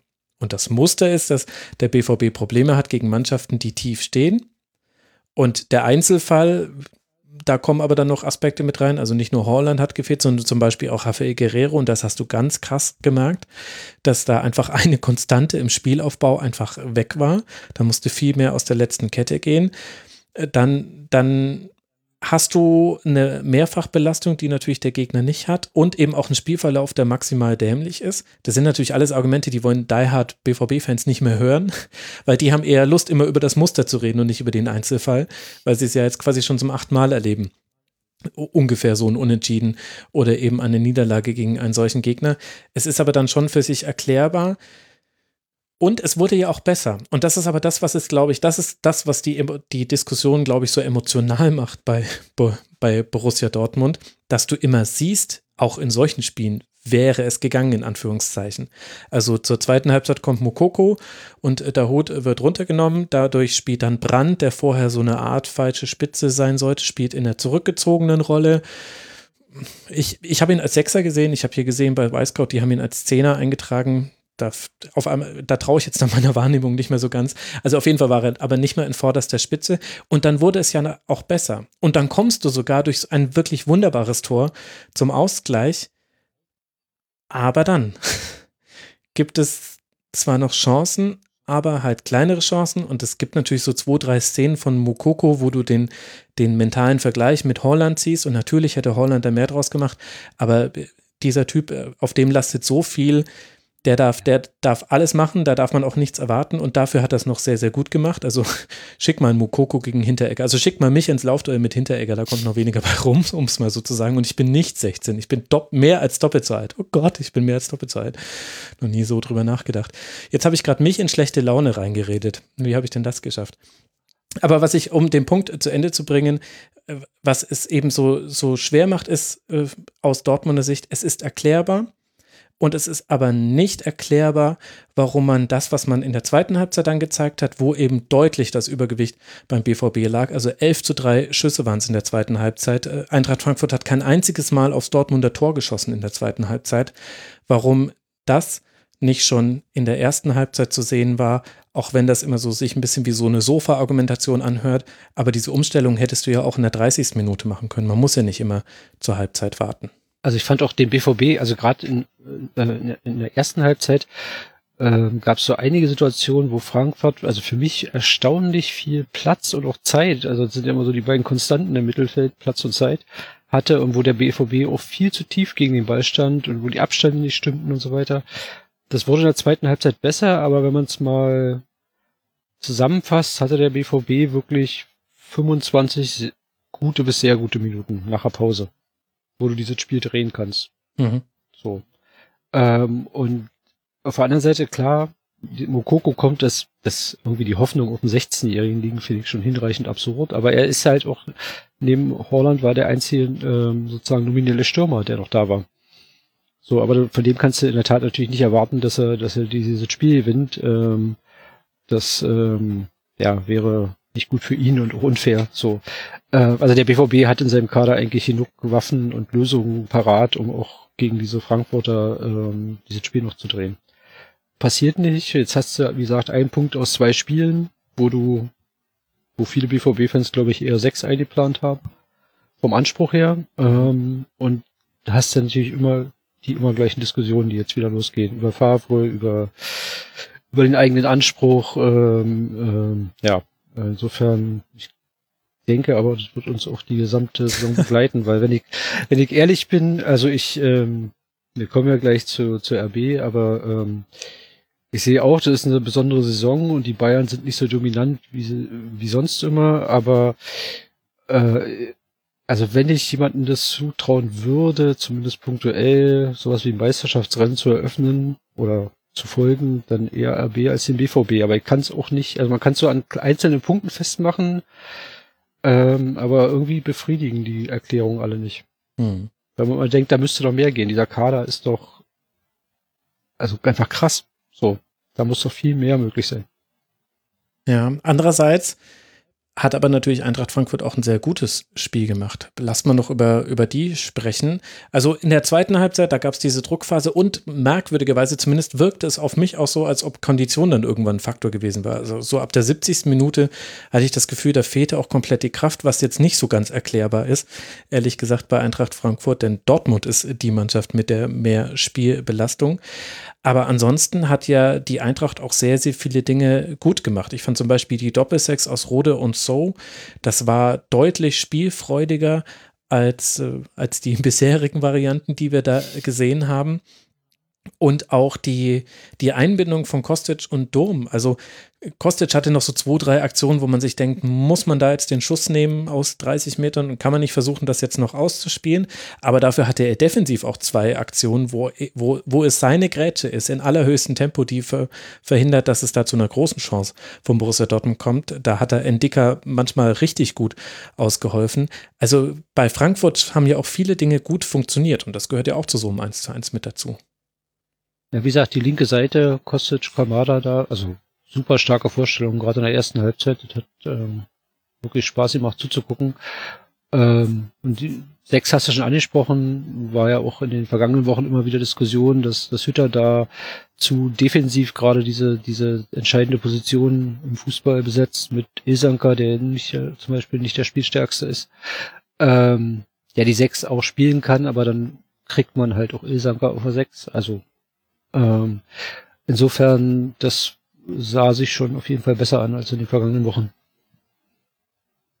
Inka, wie hat dir die Eintracht gefallen? Mm, ja, ich sehe es so wie ihr, dass am Ende vielleicht sogar ein Tick mehr drin gewesen wäre sogar. Und ähm, insgesamt ähm, hatte ich schon gedacht, dass vielleicht so eine etwas schwere Saison wieder wird. Und ähm, im Grunde stehen die für mich jetzt ähm, da, wo ich sie am Ende auch so erwarten würde. Also Platz 9 ist es aktuell mit drei Punkten auf äh, die Europa League Plätze. Interessant wird das, was jetzt noch kommt. Also das, was hinter Eintracht Frankfurt liegt, das ist uninteressant vom Ausgang der Ergebnisse her. Sehr viele Unentschieden. Das war jetzt das fünfte Unentschieden in Folge. Das Wort Remis muss man gegenüber SGE-Fans gerade nicht in den Mund nehmen. Sieben sind es derer schon nach äh, zehn Spieltagen. Aber jetzt die kommenden Gegner hochinteressant. Man spielt in Wolfsburg, dann zu Hause gegen Borussia Mönchengladbach und dann in Augsburg, bevor man in Leverkusen dann im DFB-Pokal antreten darf. Aber mit Wolfsburg und Gladbach hast du zwei Mannschaften, die liegen aktuell vor Eintracht Frankfurt. Die einen fünf Punkte, die anderen drei Punkte. Wenn du es schaffen solltest, da ein Spiel nach Hause zu bringen und da vielleicht mal zu gewinnen, dann bist du wieder ganz eng in der Verlosung und dann kannst du nach der kurzen Winterpause mit einem ganz anderen Habitus in den Rest der Saison gehen, vor allem weil die die Partien, die dann noch kommen zum Ende der Hinrunde und dann ja auch zum Ende der Rückrunde, das sind alles gegen Mannschaften eher äh, unten drin. Also Mainz, Schalke, Freiburg sind da die letzten Gegner. Also ich glaube, mit der Bewertung von Eintracht Frankfurt, da tun wir uns dann leichter nach diesem Wolfsburg und diesem Gladbach-Spiel. Da werden sie die Karten endgültig auf den Tisch gelegt haben müssen. Und für Dortmund geht es weiter in St. Petersburg, bevor man zu Hause gegen den VfB aus Stuttgart spielt. Das sind die nächsten beiden Gegner für Borussia Dortmund. Die liegen auf Tabellenplatz 4 mit 19 Punkten, damit zwei Punkte hinter Leipzig auf 3, drei Punkte hinter Leverkusen auf 2 und vier Punkte hinter Bayern auf 1. Das große Glück für Borussia Dortmund und damit kommen wir zur letzten Partie, über die wir in dieser Schlusskonferenz noch sprechen wollen. Das Glück war, dass weder Leipzig noch Bayern gewinnen konnten im Samstagabend-Topspiel und damit letztlich dieser Punkt gegen Frankfurt auch positiv gedeutet werden kann. Der Rückstand ist nicht größer geworden. Und damit lasst uns kommen zu diesem 3 zu 3 in einem intensiven Spiel am Samstagabend in München. Zweimal führt Leipzig, einmal Bayern. Am Ende endet es dann eben 3 zu 3 und die Tore machen in dieser Reihenfolge Nkunku, Musiala, Müller, Kluivert, Forsberg Und noch einmal Müller aus neun Torschüssen machen die beiden Mannschaften sechs Tore. Das war ein bisschen Wolfsburg gegen Werder Reloaded. Diese Referenz hättet ihr nicht erwartet, liebe Hörerinnen und Hörer. Aber da war es ähnlich effizient. Lass mal bei einer ganz allgemeinen Frage beginnen, lieber Kai. Wie hat dir das Spiel denn gefallen? Ja, großartig. Also war, war schön anzugucken, ähm, war ähm, mehr, viel mehr als ich erwartet habe. Also ähm, RB-seitig. Ähm, es war so ähm, intensiv, aber phasenweise so ein bisschen wie, weiß ich nicht, so zwei müde Boxer, die sich irgendwie in der zwölften Runde nochmal so einen richtig aufregenden Schlagabtausch liefern, um die Punktrichter zu überzeugen oder den K.O. zu setzen. Und oft reicht dann einfach die Kraft nicht mehr, die Deckung oben zu behalten, aber man macht einfach weiter. Also zumindest in der ersten Halbzeit war das so, weil ähm, ja, erwartet habe ich es nicht äh, aufgrund des Spielplans. Ähm, aber es war auch schön zu sehen. Ich glaube, die zentrale Thema des Spiels, äh, ein zentrales Thema des Spiels war die, die Spielidee von Nagelsmann. Also er hat ja schon vor, der, vor dem Spiel angekündigt, wir haben eine mutige Idee entwickelt, wie wir München wehtun können. Mhm. Und die sah dann so aus, ohne nominellen Stürmer aufzulaufen, dafür mit Nkunku und Kleubert auf den Flügeln. Forsberg wieder als klassischen Neuner und dahinter noch Sabitzer und dieser Kniff ja, hat funktioniert. Also zu gucken, wir brauchen mehr Geschwindigkeit, äh, gerade auf den Flügeln und können so gegen Bayerns sehr enge und sehr hochstehende Kette äh, ja, immer wieder dahinter kommen, ihnen immer wieder wehtun. Und das hat gerade in der Anfangsphase natürlich wunderbar funktioniert und auch ähm, ja, alle Tore sind ja aus solchen ähnlichen Situationen gefallen. Ja, Geschwindigkeit ist da echt ein gutes Stichwort. Ne? Alleine das ähm, erste Tor für Leipzig, wie schnell es da ging vom Ballverlust bis der Ball im Tor war, ähm, hätte ich eigentlich aber auch gar nicht gedacht, dass Bayern sich da so quasi überrumpeln lässt, äh, standen halt extrem hoch. Und ähm, ich glaube, ich hatte es euch eben vor der Aufzeichnung gesagt. Ich war zum Arbeiten nachmittags bei ähm, Braunschweig gegen St. Pauli und ähm, habe mir das 90 Minuten angeguckt und dann zu Hause ähm, eben Bayern gegen Leipzig. Und ich möchte jetzt niemandem von Braunschweig oder St. Pauli zu nahe treten, aber ähm, das ist eigentlich ein anderer Sport. Ähm, den man da gesehen hat und den man dann abends in diesem wirklichen Topspiel gesehen hat. Also ich fand es echt sehr interessant taktisch, was Kai eben schon gesagt hat. Aber ähm, ja, insgesamt das, ähm, das Tempo, die Ideen, die Technik wirklich von 22 Spielern, die da auf dem Platz stehen. Man denkt immer, ist ja selbstverständlich, muss ja jeder vernünftig im Laufen Ball annehmen können. Und dann sieht man doch oft, dass es nicht jedem so leicht fällt. Und ähm, das fand ich echt ein äh, sehr unterhaltsames und anspruchsvolles Spiel von beiden Mannschaften. Ja, und ich, äh, Entschuldigung, ich würde auch die These aufstellen, äh, dass äh, Julian Nagelsmann mit dieser taktischen Ausrichtung ein bisschen, also ein bisschen hat er den Bayern den Finger gezeigt, den Mittelfinger, weil, also mit Kimmich auf dem Platz hätte er, glaube ich, das Zentrum nicht so aufmachen können. Also im Grunde wurde das Zentrum ja durch äh, Forsberg und manchmal noch Sabitzer zugestellt. Oft war es aber ehrlich gesagt nur Forsberg. Und der hat vor allem versucht, Goretzka aus dem Spiel zu nehmen, also dass der nicht direkt angepasst werden kann.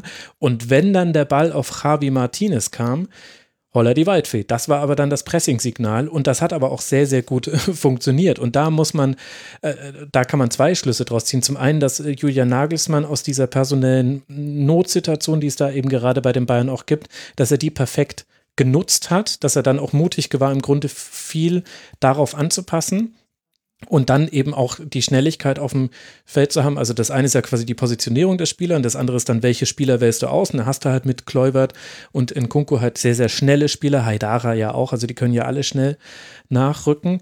Und auf der anderen Seite hast du noch diesen Fakt, dass äh, Javi Martinez wirklich einige Probleme hatte, auch Alaba, also es lief viel über den linken Flügel, da haben aber sehr, sehr viele Bälle sind da an Leipzig verloren gegangen und ein bisschen hatte ich das Gefühl, dass die Verletzung von Javi Martinez und die Hereinnahme des ja auch sehr, sehr jungen Ramal Musiala Hansi Flick da vielleicht sogar ein bisschen gerettet hat. Denn es war nicht komplett anders, aber deutlich besser, fand ich, der Spielaufbau für Bayern danach. Auf, je auf jeden Fall. Also Musiala war, also die Verletzung, Verletzung kommt ja nie zur richtigen Zeit. Also ich weiß für den Spieler nicht, aber die hat die ganze Statik des Spiels völlig verändert. Und dann hattest du plötzlich Messiala da auf halb links und mit ihm Coman und Müller und die drehen dann innerhalb von fünf Minuten ja erstmal das Spiel. Ähm, Und ich gebe dir auch recht, mit Kimmich im Mittelfeld kannst du das nicht so machen. Goretzka ist auf dieser ja, notgedrungenen Sechserposition. Der macht es schon, aber das ist nicht das Gleiche und er steht ein bisschen tief und die, die Abwehrkette ein bisschen hoch und dann hast du keinen Druck auf den, auf den Spielaufbau von AB und trotzdem entstehen immer wieder Räume. Ähm, also was, was mich hier, ja, was ich spannend fand, dass, dass Nagelsmann wirklich da ein bisschen, also nicht alles auf eine Karte setzt, aber einen sehr mutigen Matchplan hat. Das war in der Vergangenheit öfter anders. Also mhm. gerade gegen Top-Teams, wo RB unter Nagelsmann viel zu passiv angefangen hatte. Ich erinnere mich in der vergangenen Saison sowohl gegen Bayern, Dortmund, Gladbach musst du zur Halbzeit musst du das Spiel schon abgegeben haben, hast dann Glück, kommst dann wieder in der zweiten Halbzeit, spielst jeweils Remis.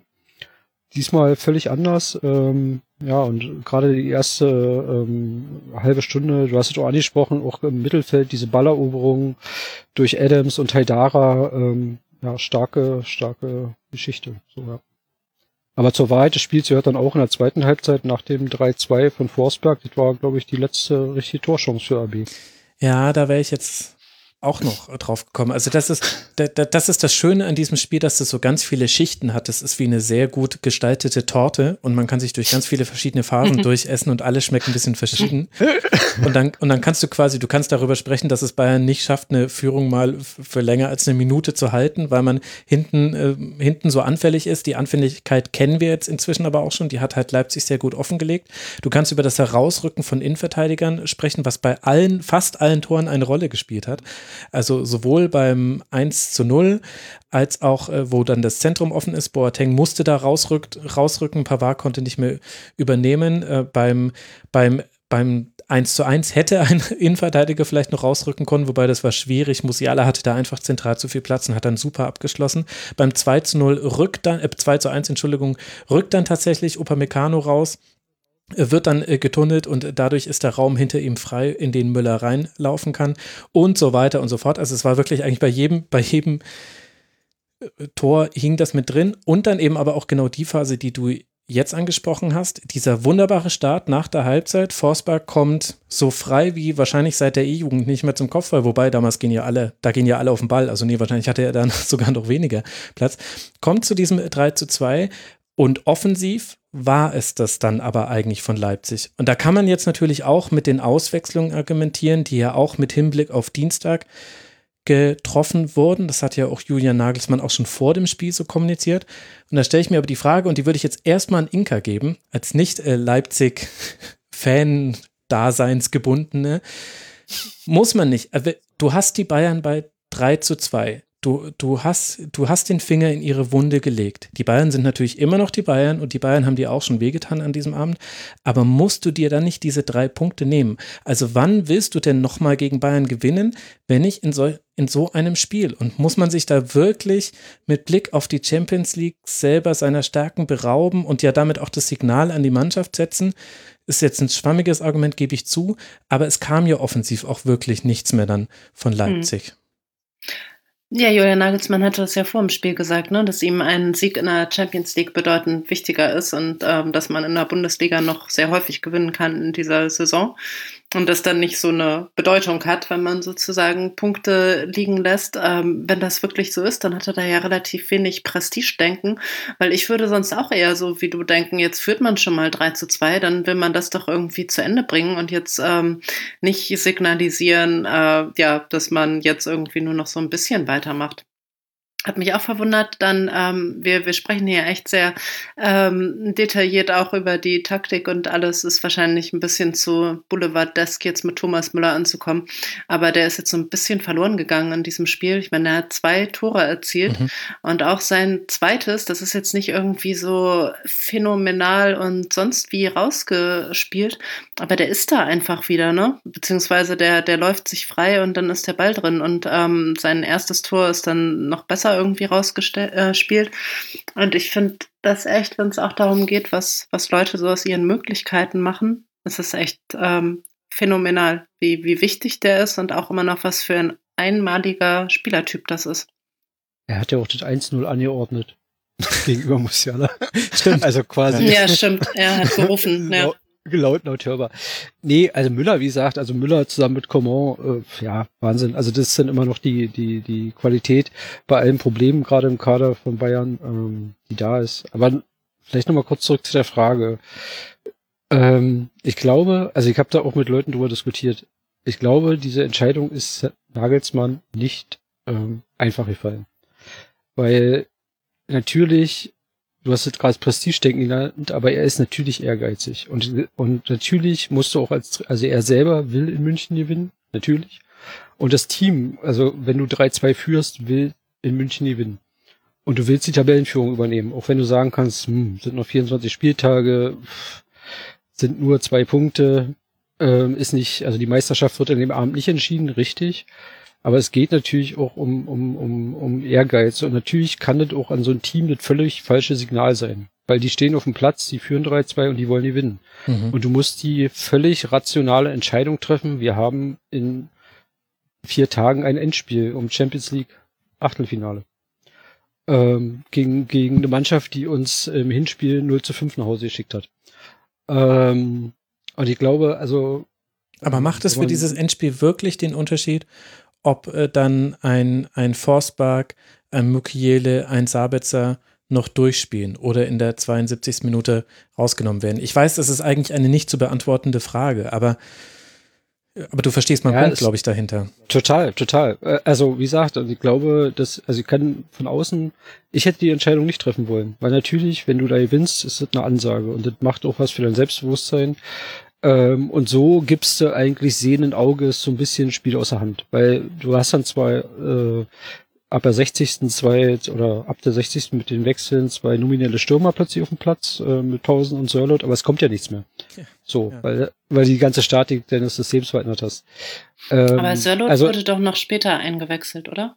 Ja, also. Weil, ja, also war das nicht so, dass das kurz, kurz vorm Ausgleich wurde doch hier, wurden doch Kampel eingewechselt und ähm, genau. dann Kampel und Olmo. Ich sehe es aber, genau, ich sehe es so ein bisschen wie du, Max, dass ich auch denke, könnten die noch 20 Minuten jetzt weitermachen? Ist das so entscheidend? Ähm, ja. Müsste man vielleicht nochmal aus trainingswissenschaftlicher Sicht also wir, wir aufschlüsseln? In einem, in einem Hardcore-Spielplan, den es so in der Form noch nicht gab und der ja, nach Weihnachten nicht zu, nicht zu Ende ist. Also wir haben zehn Tage de facto Weihnachtspause und dann geht's bis März durch, mhm. wenn du dich für das acht, also so, und ich glaube, ähm, da spielt auch so ein Punkt ein bisschen mit rein. Ähm, einer der großen, oder vor, bevor diese englischen Wochen, dieser Marathon begann, äh, hat der Nagelsmann mal gesagt, wir müssen Spiele, wenn es ähm, wenn es möglich ist, früh zumachen um auch da in Richtung Belastungssteuerung ein bisschen was zu machen. Und das ist RB bisher noch nie gelungen. Also weder in der Liga noch in der Champions League. Du fightest bis zur 94. in Istanbul in einem Spiel, was du nach 60 Minuten zumachen musst. Mhm. Und, ähm, und dann fährst du nach München. Ähm, ja, also ich glaube, wie gesagt, die Entscheidung ist ihm nicht leicht gefallen. Die ist sehr rational. Und ich glaube, es macht einen Unterschied. Ähm, so, weil wie gesagt, auch mit dem Venue-Spiel ist ja, ist ja, ist ja, sind ja die englischen Wochen nicht vorbei. Du hast jetzt noch dann fünf Spiele im Dezember. Ähm, ja. Aber natürlich, der erste Sieg in, in München hätte er sich sicherlich gerne äh, von der B ans Revier geheftet und hätte auch nochmal in Sachen sozusagen Spirit im Team was gemacht, ja. Wobei jetzt irgendwie, vielleicht ist jetzt auch so ein bisschen fies, ne? Ich meine, der hat Kevin Campbell eingewechselt. Das, also es klingt jetzt gerade irgendwie auch so, als wenn er jetzt irgendwie einen aus der äh, siebten B-Jugend gebracht hätte für Sabitzer. Also ihr das seid stimmt. jetzt damit und Danny Olmo, mehr, ja, ähm, befasst, aber ähm, für mich ist jetzt Kevin Campbell eigentlich ja auch äh, ein Stammspieler. In Leipzig wurde, glaube ich, häufiger mal ausgewechselt auch, aber äh, ne, ich habe ihn übrigens erst äh, gar nicht erkannt mit äh, kurz veränderter Frisur, aber ähm, also ich glaube, es war noch der Kevin Campbell, der ja Stammspieler auch ansonsten ist. Und äh, das ist jetzt auch vielleicht nicht so das Mega-Signal, äh, so uns reicht's, äh, wir bringen jetzt Kevin Campbell. uns ist alles egal, wir bringen jetzt Kevin das stimmt natürlich. Das stimmt natürlich. Nein, aber in München möchtest du in der Crunch-Time dann eigentlich einen Sabitzer auf dem Feld haben nochmal. Das ist nochmal genau. eine andere Hausnummer, auch als Leader. Ja. Okay, alles klar, sehe ich ein. Ich meine, man kann da beliebige Argumentationen fahren. Man kann ja auch sagen, dass ja immer noch viele Dinge geklappt haben. Also das 3 zu 3, Müller und Coman haben wir jetzt ja schon erwähnt, das fällt ja auch im Grunde wegen einer einer Einzelleistung. Also Müller behauptet gegen Upamecano, der, Achtung, mal wieder aus der Kette rausrücken musste, behauptet den Ball, legt ihn rauf aus Musiala, der passt zu Coman und Müller hat in der Sekunde, in der er den Pass gespielt hat, ist er in den Strafraum gegangen. Upamecano kam nicht hinterher und deswegen gab es eine 2 gegen 1 Situation, ich glaube gegen Orban oder gegen Konate. Aber deswegen war quasi die Flanke auch so, dass Müller die dann einlaufend reinkopfen könnte. Also das war eine individuell starke Situation, gleichzeitig aber ein Muster, was, was äh, München durchaus häufiger macht. Also jetzt nicht so ungewohnt. Und man kann aber natürlich sagen, dass jenseits von diesem Ausgleich, der natürlich jetzt in zeitlicher Nähe zu den Einwechslungen bzw. Auswechslungen fällt, aber jenseits davon hat Leipzig ja nicht viel zugelassen. Also insgesamt hatte Bayern nur sechs Abschlüsse aus dem Spiel heraus. Ich habe ja vorhin auch schon zitiert, es waren insgesamt neun Schüsse für Bayern, sieben für Leipzig, fünf zu vier waren dann die Torschüsse. Also da hat ja noch sehr, sehr viel funktioniert. Wir sprechen jetzt ja nicht davon, dass dann Bayern einen Sturmlauf mit Zehntausenden von Schüssen gestartet hätte. Trotzdem will ich aber einfach, also sollte Bayern wieder Meister werden, zum, ist es dann das zehnte Mal? Ich, ich kann schon nicht mal mehr mitzählen. Oder das neunte Mal. Eigentlich ist es, ja, ich das, das neunte. Das neunte ist es. Okay, ja, Gott sei Dank. Schön, dass nicht. wir das sagen.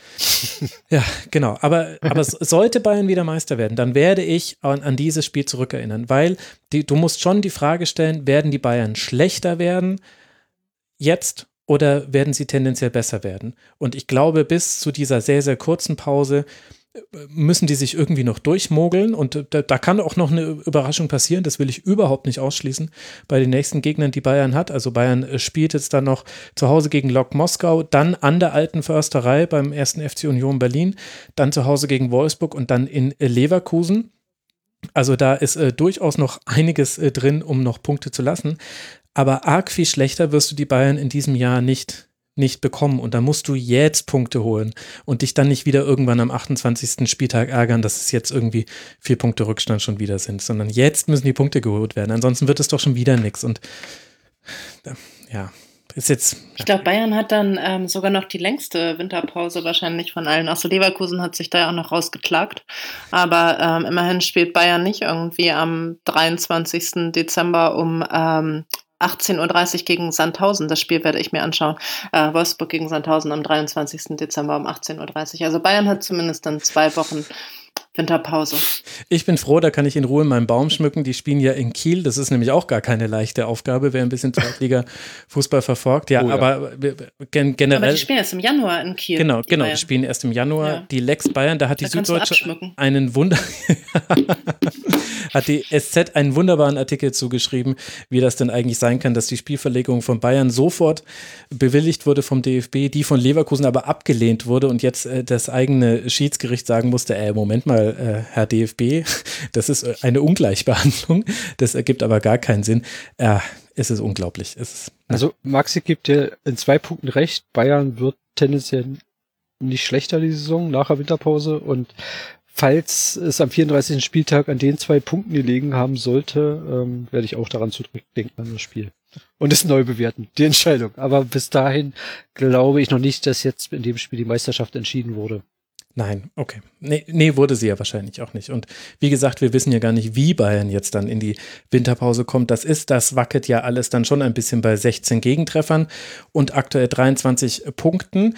Aber dann lass mal den größeren Blick auf Leipzig werfen. Wir haben eine Reihe von Fragen bekommen unter mitmachen.rasenfunk.de und unter anderem, das ist jetzt äh, nicht so überraschend, ging es da um die Bewertung der Transferperiode jetzt rückblickend nach zehn Bundesligaspielen und ja schon so einigen anderen Pflichtspielen in der Champions League. Wie würdest du denn da jetzt auf den Kader blicken?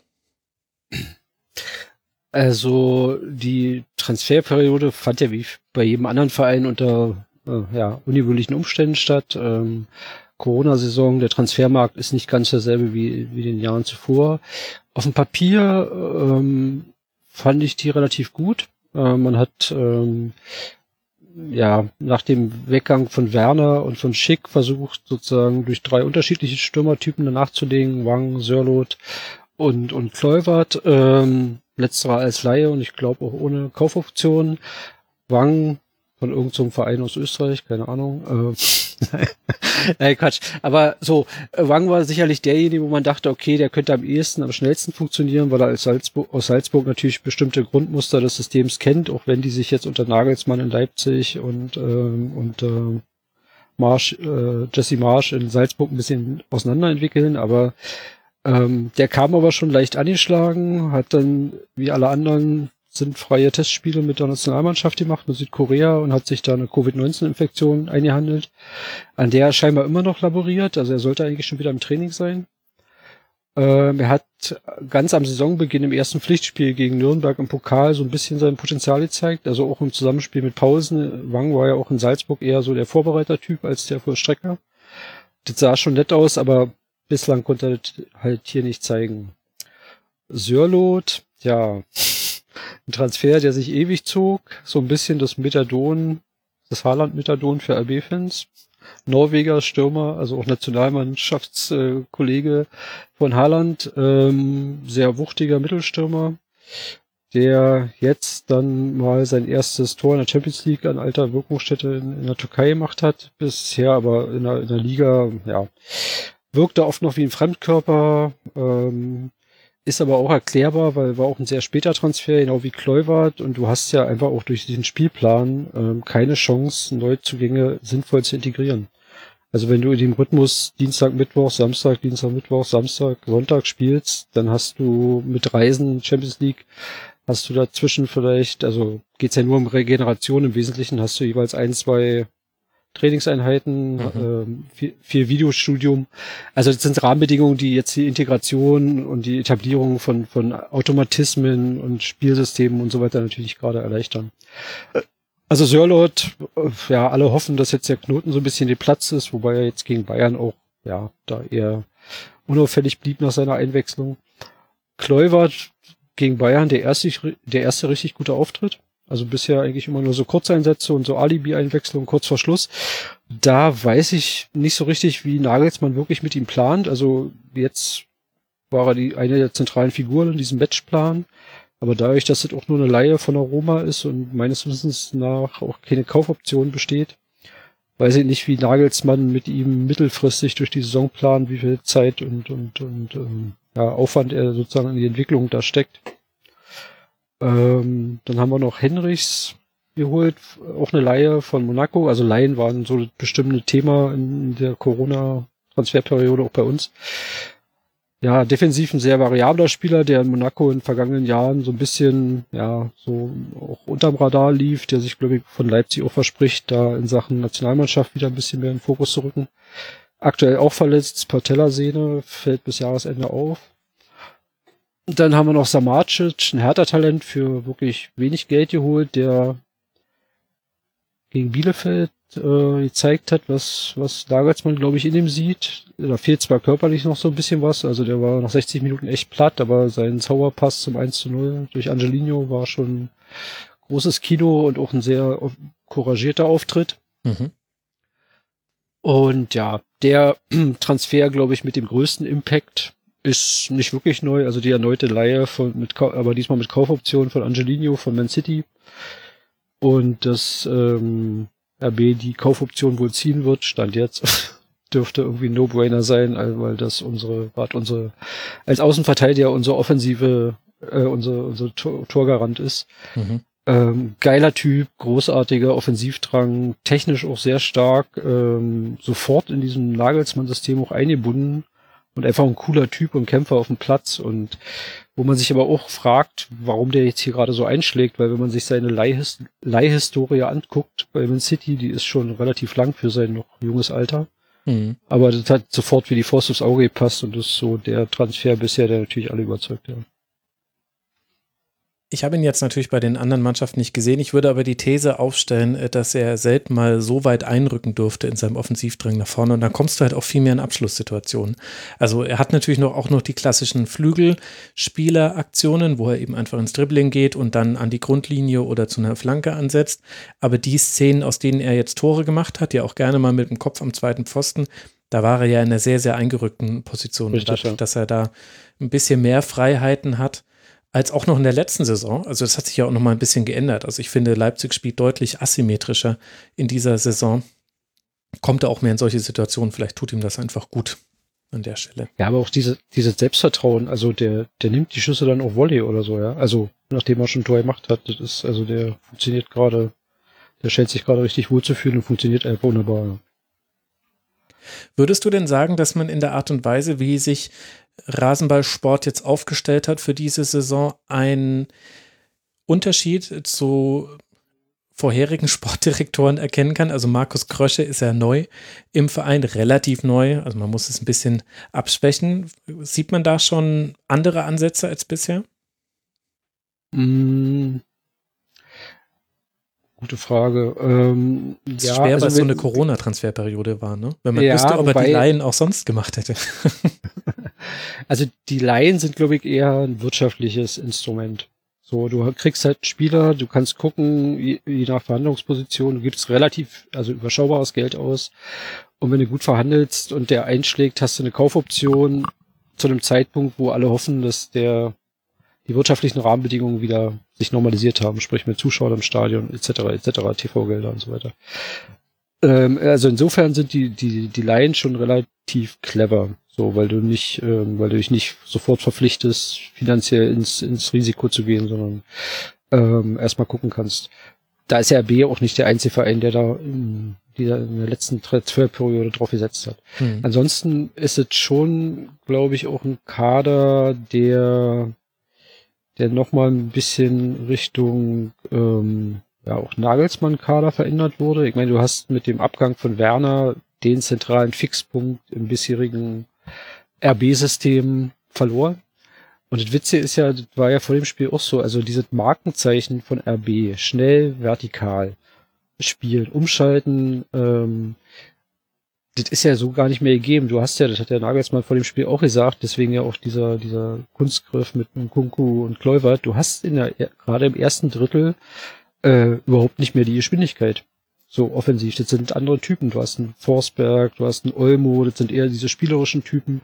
Aber du hast ja keine, keinen vertikalen Speed mehr. Du hast auch im Mittelfeld, Leimer fehlt, um, um, um da sozusagen die entsprechenden Input, da fehlt auch Geschwindigkeit, der langfristig verletzt. Insofern spielt RB gar nicht mehr so, wie man, was man mit RB noch assoziiert, so aus der Rangnick-Ära. Also es ist schon ziemlich viel Nagelsmann drin, inklusive der Chancenverwertung. Jetzt hast du auch schon die wirtschaftliche Seite angesprochen. Ich sehe schon die Augenbrauen, die sich da gehoben haben bei Hörerinnen und Hörern. Und unter anderem meine heben sich da auch. Denn Leipzig ist kein normaler Verein. Es hat auch seinen Grund, dass ich Raber sage und nicht die andere Abkürzung. Auch wenn ich schon wohlwollend registriert habe, dass du auch schon Raber gesagt hast. Du bist ein sehr höflicher ja, Gast. Natürlich. Aber äh, natürlich rollen da manche mit den Augen, wenn sie hören, oh, wir mussten aus wirtschaftlichen Gründen jetzt nur Laien machen von so schlechten Spielen Spielern wie Kluivert. Das ist alles ganz so schlimm, weil über all dem hängt natürlich noch ein sogenannter Debt Equity Swap, der schon in der letzten Saison bzw. zum letzten Geschäftsjahr hin stattgefunden hat, bei dem 100 Millionen aus der Debt, also aus den Verbindlichkeiten, ins Eigenkapital, ins Equity geswappt wurden. Rein theoretisch gibt es äh, die Grundlage für den Investor, in dem Fall natürlich ein uns allen bekannter Österreicher mit seinem Unternehmen, das wieder zu reaktivieren. Ich glaube, das ist die Argumentationsgrundlage, auf der Rasenballsport argumentieren möchte, dass das kein Schuldenerlass sei, weil es wieder aktiviert können, werden könnte als Debt. Gleichzeitig haben wir sowas auch schon mal gesehen, zum Beispiel beim HSV. Da hat das Kühne auch schon mal gemacht, dass man Verbindlichkeiten entlässt. Es sieht aber nach außen aus wie ein Schuldenerlass. Es riecht nach Schuldenerlass. Es klingt wie ein Schuldenerlass. Ist es dann nicht ein Schuldenerlass? Also ich bin kein BWLer. Aber also ich habe, also sagen wir so, ähm, das Thema hat mehrere Aspekte dass unser werter Geschäftsführer Interviews führt über die Entfremdung der Fans vom Fußball und dass doch alle Vereine bitte mal nicht so auf Kante wirtschaften sollten. Mhm. Mehr als schwierig. Ich habe das Interview auch nie, also nicht gelesen, weil das tue ich mir nicht an. Also äh, ähm, das, äh, du hast ja da auch auf Twitter drauf reagiert, mhm. wo ich auch denke, pff, ein bisschen mehr Fingerspitzengefühl, also von mir jetzt oder bist, von, von Minzler? Nein, nein, nein, von Minzler. Ah, also okay. du bist einfach der, der falsche Absender für solche Botschaften. Mhm. Vor allem er wusste äh, ja zu diesem Zeitpunkt schon von diesem Swap, den wir alle anderen genau, ja erst später erfahren haben. Und zum genau. Zeitpunkt, wo er diese Aussagen gemacht hat, mit, na, die anderen müssen halt einfach mal ein bisschen, bisschen sparen, ja. dann wird es ja alles schon schwierig, und wenn man völlig 100 Millionen einfach so erlassen bekommt. Genau, und unabhängig von diesem Swap, äh, sozusagen ist RB natürlich in einer anderen wirtschaftlichen Position und es kommt nicht gut, sozusagen Vereine wie Mainz oder Bremen oder wie auch immer, ich sage jetzt mal darüber zu belehren zu wollen, wie man wirtschaftet, ist schwierig. Wobei ich glaube, RB wirtschaftet schon gut, weil, also, der zweite Punkt ist dieser, wie gesagt, ich bin kein BWLer, aber es ist kein Schuldenerlass. Es ist, also wenn ich, ich habe damals auch ein bisschen reingelesen, ähm, was ja passiert, also für mein Verständnis, vielleicht liegt er auch falsch, aber äh, sozusagen, was da passiert ist, ist ja, dass ähm, RB diese Darlehen über 100 Millionen tranchenweise zurückzahlt, weil du kannst keine Schulden erlassen. Also weder wieder steuerrechtlich noch bilanziell. Da steigt dir, steigen dir Finanzamt und Steuerbehörden auf die, auf die, also da würde sowas wie Schenkungssteuer und so weiter ähm, ähm, plötzlich im Raum stehen. Mhm. Ähm, also RB zahlt diese Darlehen zurück und der Investor, äh, ähm, sozusagen der 99 Prozent der Anteile an der Rasenballsport GmbH hält, nimmt dieses Geld und sozusagen wandelt es, äh, stockt das Eigenkapital der Gesellschaft damit auf. Ähm, RB hat damals 99 Prozent der Anteile gekauft an der Rasenballsport äh, GmbH für, glaube nicht mal zweieinhalb Millionen. Und es gibt natürlich betriebswirtschaftlich ähm, gute Gründe zu sagen, diese GmbH ist mehr als zwei Millionen als diese ehemalige Stammeinlage wert. Mhm. Ähm, bei einem Umsatz von 250 Millionen oder was mittlerweile. So. Also hat der Investor quasi das Eigenkapital der Gesellschaft, an der er 99 Prozent hält, aufgestockt auf jetzt 100 und ein paar zerquetschte Millionen, 102 Millionen. Ähm, hat steuerliche Vorteile, weil du natürlich zum steuerliche Vorteile, auch finanzielle andere Vorteile, zum Beispiel höhere Eigenkapitalquote, wären Kredite günstiger und so mhm. weiter und so fort. Ähm, also ein wirtschaftlich relativ normaler Vorgang. Dass der in der öffentlichen Wahrnehmung komprimiert wird auf Schuldenschnitt, kann ich auch völlig nachvollziehen. Ähm, und man muss auch nicht, also ähm, da sozusagen sich zu intensiv mit, also mit beschäftigen und betriebswirtschaftlich sozusagen da einsteigen. Ähm, auf, was aber auf, auf der anderen Seite eben nicht geht, ist sich dann unabhängig von der Geschichte mit dem Investor im Rücken hinzustellen und zu sagen, so jetzt wirtschaften wir aber alle mal gut, dann kommen wir hier auch durch die Krise. Ähm, wobei die Rasenballsport GmbH tatsächlich Gewinne ausweist. Kleine Gewinne pro Jahr abzüglich aller, aller äh, Kosten und aller Darlehen, die bedient werden von ein, zwei Millionen Gewinn pro Jahr. Ähm, also die sind schon wirtschaftlich relativ stabil.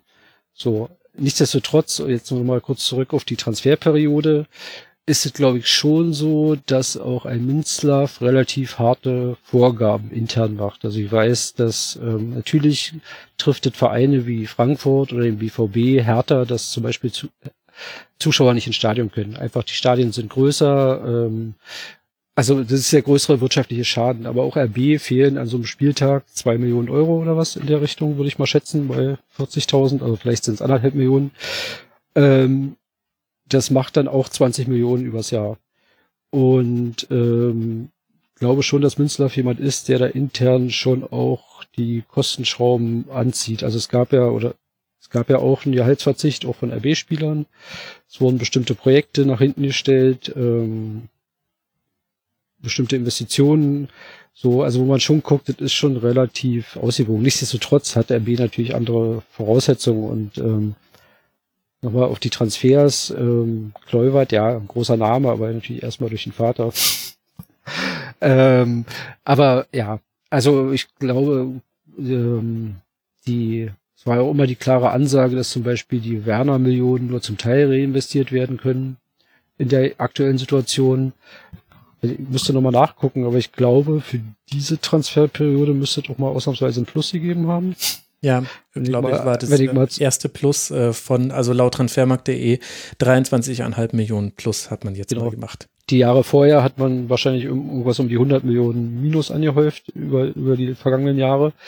Ähm, dem gegenüber stehen natürlich aber auch die Marktwerte der Spieler, die ja sozusagen Teil des Betriebsvermögens sind, um es mal ganz äh, einfach auszudrücken die man ja bei dem Wiederverkauf wieder äh, reinkriegt. Genau. Also das so der Exkurs. Äh, meine Ausführungen zu den Leiden sollten auch nicht heißen, oh, ist alles ganz schlimm und wir äh, nagen am Hungertuch und deswegen konnten wir nicht die Kracher-Transfers holen. Es war eine gute Transferperiode, also auf jeden Fall. Ähm, jetzt müssen die bloß noch die Hoffnungen erfüllen, die, die in sie steckt wurden. Mhm. Ich meine, wir rühren damit ja an ein Thema ran und da würde mich Inka deine Perspektive auch äh, interessieren als Journalistin, äh, die ja auch die Aufgabe hat, immer wieder über Leipzig zu berichten. Und die, die Frage, die einem oft gestellt wird, ist, soll man Leipzig wie einen normalen Verein behandeln? Wo sich auch viele Leute im Rasenfunk ärgern, wenn ich Leipzig mal lobe, weil, weil ich äh, trotz aller Kritik, die ich übe, ihr könnt das fünfstündige Tribünengespräch gerne dazu hören, da erkläre ich auch, warum ich Raber sage und nicht anders. Aber es gibt manchen Leuten, denen ist schon das zu viel und wiederum andere äh, Leipzig-Fans können es überhaupt nicht ertragen, wenn du irgendwas auch nur im, im Ansatz kritisierst. Das ist ganz, ganz anstrengend im, im Internet. Inka, wie positionierst du dich da oder wie glaubst du, sollte man mit diesem Sonderfall Leipzig in der Liga umgehen?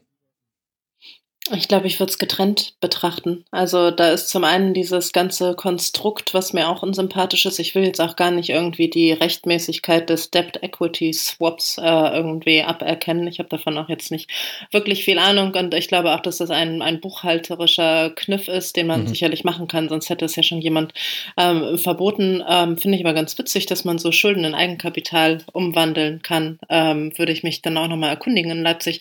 Ähm, dann natürlich diese Nummer mit den, ähm, weiß ich nicht, Vereinsmitgliedern 19 oder so ist auch sehr, sehr schwierig, Mitglied im Verein zu werden. Ähm, die Brausefirma im Hintergrund, die natürlich ähm, ein, ein Produkt verkaufen will und zwar in einem ganz anderen Maße als andere Vereine. Also das Argument, dass irgendwie Adidas bei Bayern mit drin hängt oder in äh, Dortmund an der Börse ist, das, das ja, gleicht sich da für mich nicht aus. Es ist ein ein anderes Konstrukt, das mir nicht sympathisch ist, aber ich würde mal auf der einen Seite das Konstrukt betrachten und jetzt sind sie nun mal da.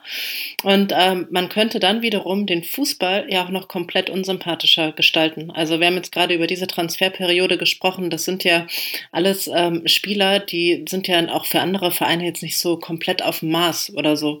Also ich finde das Scouting eigentlich schon relativ gut in Leipzig. Ich finde es gut, dass die Mannschaft ist, glaube ich, die, die zweitjüngste vom Schnitt in der Bundesliga. Und ähm, die kommen jetzt nicht irgendwie jedes Jahr und sagen, ähm, hier, wir nehmen jetzt noch aus Österreich von der Brausefirma 300 Millionen Euro und verpflichten jetzt, ne, weiß ich nicht, wen von ähm, Real Madrid oder so. Also das, das machen sie ja nicht. Es gibt durchaus ja auch Spieler, die wirklich in Leipzig aufgebaut äh, werden worden sind.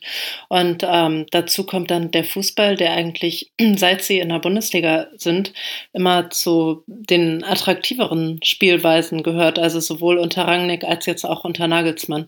Und ähm, deswegen ja, versuche ich das gar nicht so richtig miteinander in Verbindung zu bringen, das Konstrukt, was dahinter steht und dann das, was man auf dem Platz sieht. Da könnten jetzt natürlich manche Normalisierung äh, schreien, was, was ja irgendwie dann auch stimmt. Gleichzeitig ist das ja aber genau die Linie, die wir hier im, im Rasenfunk auch fahren, eben sportlich auf alle Vereine zu gucken. Ich sage ja auch nicht bei äh, Wolfsburg die ganze Zeit äh, noch was dazu oder bei Leverkusen, auch wenn ich da zum Beispiel auch immer Leverkusen sage und nicht äh, den kompletten Vereinsnamen aus genau denselben äh, Gründen. Und wenn Jena aufsteigen würde, würde ich da auch gewisse Vereinsnamensteile weglassen. So, so funktioniert das hier auch. Aber wie ist ja, aber Bayer Leverkusen, ich sage jetzt mal kurz ja? Bayer, das war jetzt aber nicht absichtlich. ist okay. also wirklich nicht. Ähm, die, die Firma mit dem Pharmakonzern, ähm, das ist äh, die Firma, der Verein mit dem Pharmakonzern, das ist halt schon wiederum auch nochmal ein anderes Konstrukt als Leipzig, genauso wieder wie ähm, Wolfsburg oder Hoffenheim ähm, andere Backgrounds da haben. Ich finde, man kann es nicht komplett miteinander ja. vergleichen. Ja, das stimmt. Kann man nicht. Kann man nicht. Also äh, der, da hat jeder einzelne Ausnahmefall von 50 plus 1 hat seine eigene Geschichte. Muss eigentlich, müsste eigentlich ein eigenes Tribünengespräch bekommen. Nimmst du denn, Kai, eine Veränderung wahr darin, wie Rasenballsport wahrgenommen wird, wie vielleicht auch dir als Anhänger des Vereins begegnet wird? Naja, das ist immer ein bisschen schwierig, weil jeder von uns bewegt sich ja ähm, in seiner Bubble, sowohl offline als auch Social Media mäßig. Ähm, auch wenn ich für mich so denke, dass ich eine relativ ähm, heterogene Bubble habe, auch die Verbindung nach außen hat sozusagen. Also es ist kein Closed Job, aber ähm, natürlich gibt es sowas, äh, gibt es Normalisierungseffekte. Äh, ganz klar, ich meine, Leverkusen ist nur 30 Jahre oder was in der Bundesliga. Hoffenheim, mhm. Selbst Hoffenheim mit äh, jetzt Nee, länger sogar, 1980, glaube ich, ist Leverkusen ah, aufgestiegen. Entschuldigung, sind dann sogar schon 40. Ähm, ähm, Hoffenheim seit über zehn Jahren. Natürlich gibt es Normalisierungseffekte. natürlich kommst du als erstmal sportlich konnotierter Beobachter, du guckst ja da nicht als, als Soziologe drauf oder so, sondern als Fußballfan oder, oder Sportreporter oder wie auch immer. Ähm, natürlich ist dein Fokus erstmal auf dem Sportlichen. Und ich finde es völlig legitim, dass man die Rahmenbedingungen mitnimmt und auch immer wieder mitnimmt. Und natürlich ähm, aber ja, ich glaube, bei der Masse der Fans, die jetzt vielleicht auch nicht ähm, so eine Social Media ähm, unterwegs sind oder die halt ganz klassisch die Sportschau und den Kicker äh, konsumieren, ist Leipzig ja auf dem Weg, ein mehr oder weniger normaler Verein zu werden. Oder es wird sehr stark getrennt von, von dem Sponsor oder da werden eben Sponsoren von Bayern gleichgesetzt mit, mit Red Bull oder so. Ähm, das ist, glaube ich, schon so. Da muss man, glaube ich, auch, ähm, darf man Twitter nicht mit der, mit der Mehrzahl der Fußballfans ähm, verwechseln. Kann man gut finden, kann man schlecht finden. Gibt immer wieder auch in der, in der Vereins äh, Außendarstellung, wie gesagt, Minzlaff-Interviews tue ich mir in der Regel auch nicht an. Ähm, oder jetzt am, am Samstagabend ähm, nach dem Topspiel ähm, setzt der Vereinsaccount ähm, so ein, so ein Sponsoren, Red Bull verleiht Flügeltweet ab. Ähm, also, wo ich denke, Leute, das geht nicht. Also, ihr lernt es auch nicht mehr. Ähm, ja, bist ja dann ähm, vielleicht wirklich vom falschen Verein Fan. Sorry to say. Nee, aber. nee ihr kriegt das, glaube ich, ganz gut unter einen Hut. Also, so diese, diese kritische Distanz und, und trotzdem Fan sein im engeren Sinne, das heißt, äh, emotional dabei sein im Stadion, sich aufregen, ähm, das äh, kann man beides unter einen Hut bekommen. Also, ich meine, ist jetzt auch ein sehr, ähm, ja, unfairer Vergleich, aber es geht dir ja als Bayern-Fan auch nicht anders mit den Entwicklungen deines Vereins in den vergangenen Jahren. Also du kannst es ja auch voneinander trennen. Ja, ja, ja, stimmt. Wobei ich das natürlich auch jedes Mal wieder aufs Neue beweisen muss. Deswegen gehe ich ja auch damit transparent um, dass ich früher zumindest mal Bayern-Fan war. Ich würde mich da jetzt nicht mehr so ganz einordnen, wobei ich dann an mir selbst merke, in einem Spiel wie gegen Leipzig bin ich mehr Bayern-Fan als in anderen Spielen. Das ist ja, Genau, und das, das ist, ja auch, auch interessant. So ja, genau, und das ist, glaube ich, auch so ein Punkt, ich meine, zwischen, also das war auch interessant zu beobachten gestern, sowohl vor dem Spiel bei, bei den Pressekonferenzen, sowohl Flicker als auch Nagelsmann, gut, die kennen sie aus Hoffenheim, aber ähm, und auch nach dem Spiel gab es ja verdammt viel gegenseitige so Wertschätzung und äh, Komplimente zwischen beiden Vereinen. Ähm, was glaube ich, also ich fand es ganz interessant zu beobachten, weil das hat natürlich was damit zu tun, dass Leute in führenden Positionen in beiden Vereinen sich gut kennen und ja auch nicht nur im Fußball miteinander Geschäfte machen. Mhm. Also ähm, Basketball in München zum Beispiel, ähm, mhm. die, die neue Halle und so weiter. Der neue Garten ähm, heißt da, glaube ich. Okay. Ah ja, okay. Ach stimmt, da gab es einen Namenswettbewerb oder so. Mhm. Ähm, genau. So, das ist der eine Punkt. Der andere Punkt ist, dass äh, Bayern, glaube ich, für die für die Verantwortlichen bei RB natürlich schon so ein Vorbild ist, was den sportlichen und wirtschaftlichen Erfolg betrifft. Ähm, und ähm, auch die Art und Weise, wie man wie, wie man da hinkommt. Ich meine, du hast ja bei äh, Freunde, ich finde das wirklich eine wahnsinnig interessante Geschichtstunde, muss ich jetzt mal. Ach so, elf Leben. Elf Leben, Entschuldigung. Ähm, ähm, Lob aussprechen. Also wie wie wie Bayern über die Jahrzehnte gewachsen ist und auf der anderen Seite gibt's bei Bayern, glaube ich, auch so ein, so ein, schon so eine Erkenntnis oder so, dass wurde ja auch schon oft thematisiert, dass jetzt mit acht Meisterschaften im Folge oder so, dass diese Liga irgendwie Bayern braucht irgendwie so einen so einen Antagonisten. Also muss für die Gesamtprodukt Bundesliga muss, glaube ich, ähm, ist es wichtig, ähm, dass zumindest phasenweise so die zumindest den Anschein eines Titelrennens, eines Wettbewerbs, Konkurrenz gibt. Und eigentlich ist Dortmund der natürliche Kandidat Nummer eins dafür. Ähm, aber die kriegen es irgendwie seitdem, seit Klopp weg ist, nicht mehr so richtig äh, auf die Reihe. Und ich glaube, dass man da bei den Bayern-Verantwortlichen ähm, nicht traurig darüber ist, dass da mit Leipzig jemand ist, der ähm, ja, so, wo so eine sportliche Konkurrenz erwächst, wo Duelle auch extrem aufgeladen werden, wie man früher vielleicht nur vom Bayern ähm, BVB spielen kannte, mhm. im Vorfeld, medial etc. Ähm, und wo man auch gefordert ist, sich immer wieder zur Höchstleistung aufzuschwingen und wo man sich ein bisschen aneinander reiben kann, aber eher in so einer wertschätzenden Grundhaltung.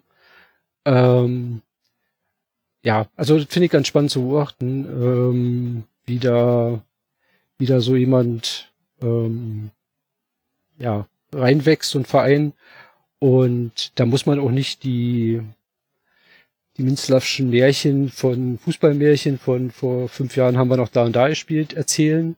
Aber man kann ja trotzdem festhalten, jenseits aller wirtschaftlichen Rahmenbedingungen, dass sich RB innerhalb von fünf Jahren als zumindest Nummer drei in der Bundesliga etabliert hat. Was für mich als Fan immer noch erstaunlich ist, trotz der, der, der Mittel, die man zur Verfügung hat dass es so schnell ging und so konsequent durchgezogen wurde und dass man sich da in so einem Wettbewerb um, sage ich mal, die Nummer zwei mit dem BVB mittlerweile befindet. Auch wenn man wirtschaftlich noch da ein bisschen hinterher ist. Gut, man hat sich halt einen Wettbewerbsvorteil geschaffen. Also jeder muss sich so seine Nische suchen. Und im Grunde, wenn du auch in die Bundesliga-Geschichte guckst, die Rivalen zu Bayern, die hatten immer ihre Nische. Das geht schon los. Also erst gab es ja gar keine Dualität in der Bundesliga. Also die ersten sieben Meisterschaften oder die ersten sechs Meister waren ja alles unterschiedliche Vereine. Dann kamen die 70er und es gab äh, zweimal Gladbach, ich glaube dreimal Bayern, dann nochmal zweimal Gladbach. Also äh, ab dann ging es los, da gab es den ersten Antagonisten und äh, die, die einen waren eben die, die auf junge Spieler gesetzt haben, die Fohlen eben. Und bei Bayern hat sich eben so eine goldene Spielergeneration zusammengefunden. Äh, dann in den 80ern war es erst der HSV. Dann dachte man kurz, es könnten Uerdingen und Leverkusen sein, weil die eben diesen Konzern im, im Rücken hatten. Hat sich dann aber herausgestellt, dass die ganz großen Topspieler dann da doch nicht hingewechselt sind, weil halt im Ulrich-Haberland-Stadion auch damals nur 12.000 Zuschauer waren. Und das war noch weniger als bei vielen anderen Vereinen. Und und äh, so gibt es quasi für jede Phase dann jemanden, der sich etwas gesucht hat, was er, was er anders gemacht hat als Bayern und da drin dann der zweite quasi im Lande werden konnte. So eine kleine Ausnahme ist Dortmund Anfang der 90er. Da will ich jetzt nicht spoilern, was da in Elfleben alles noch zu gesagt wird.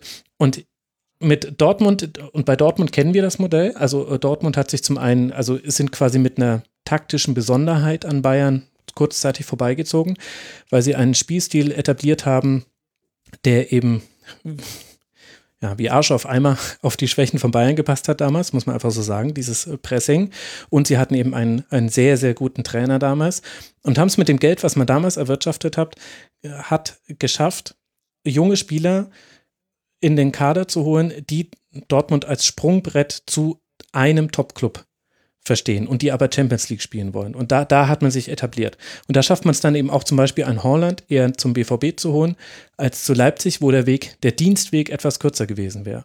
Und Leipzig hat sich quasi eine andere Nische gesucht, die kein anderer besetzen kann, weil man quasi diesen Wettbewerbsvorteil hat, im Grunde also mindestens von einem Verein voll zu schöpfen zu können, Salzburg.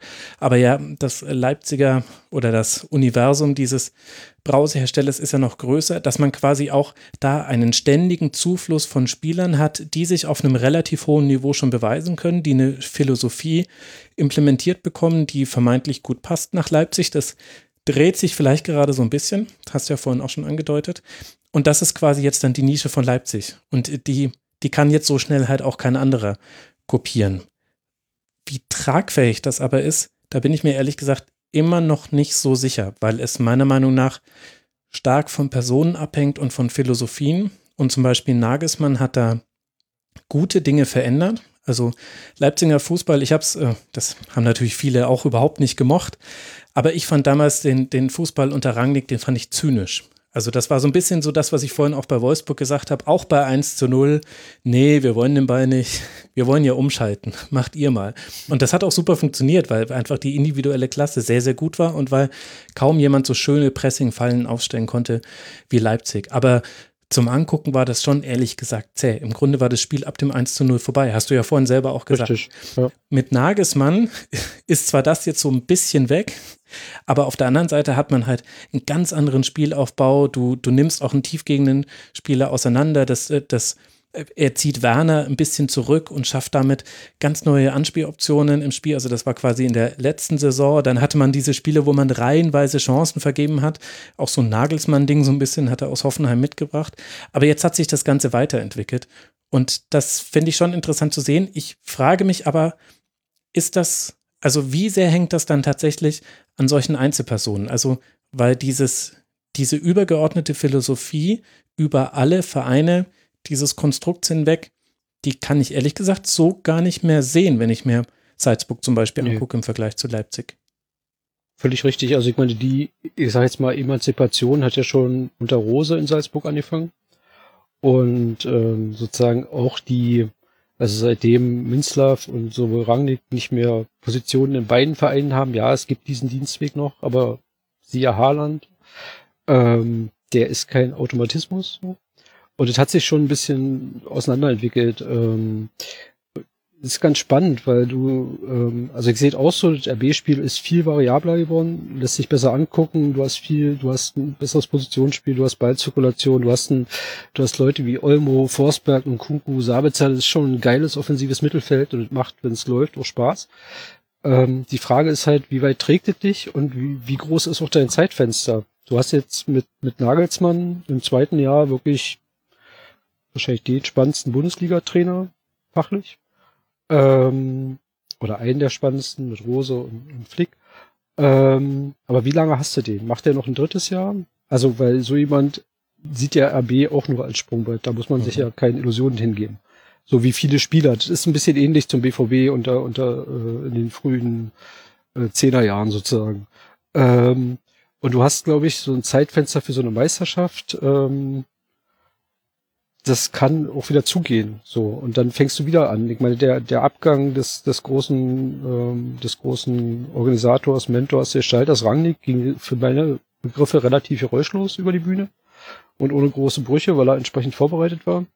Aber das ist natürlich wirklich die Frage und äh, ich glaube, ein Teil dessen, dass ähm, viele RB-Fans diesem Holland-Transfer äh, noch hinterher trauern, ist ja sozusagen natürlich, wie er bei Dortmund eingeschlagen ist.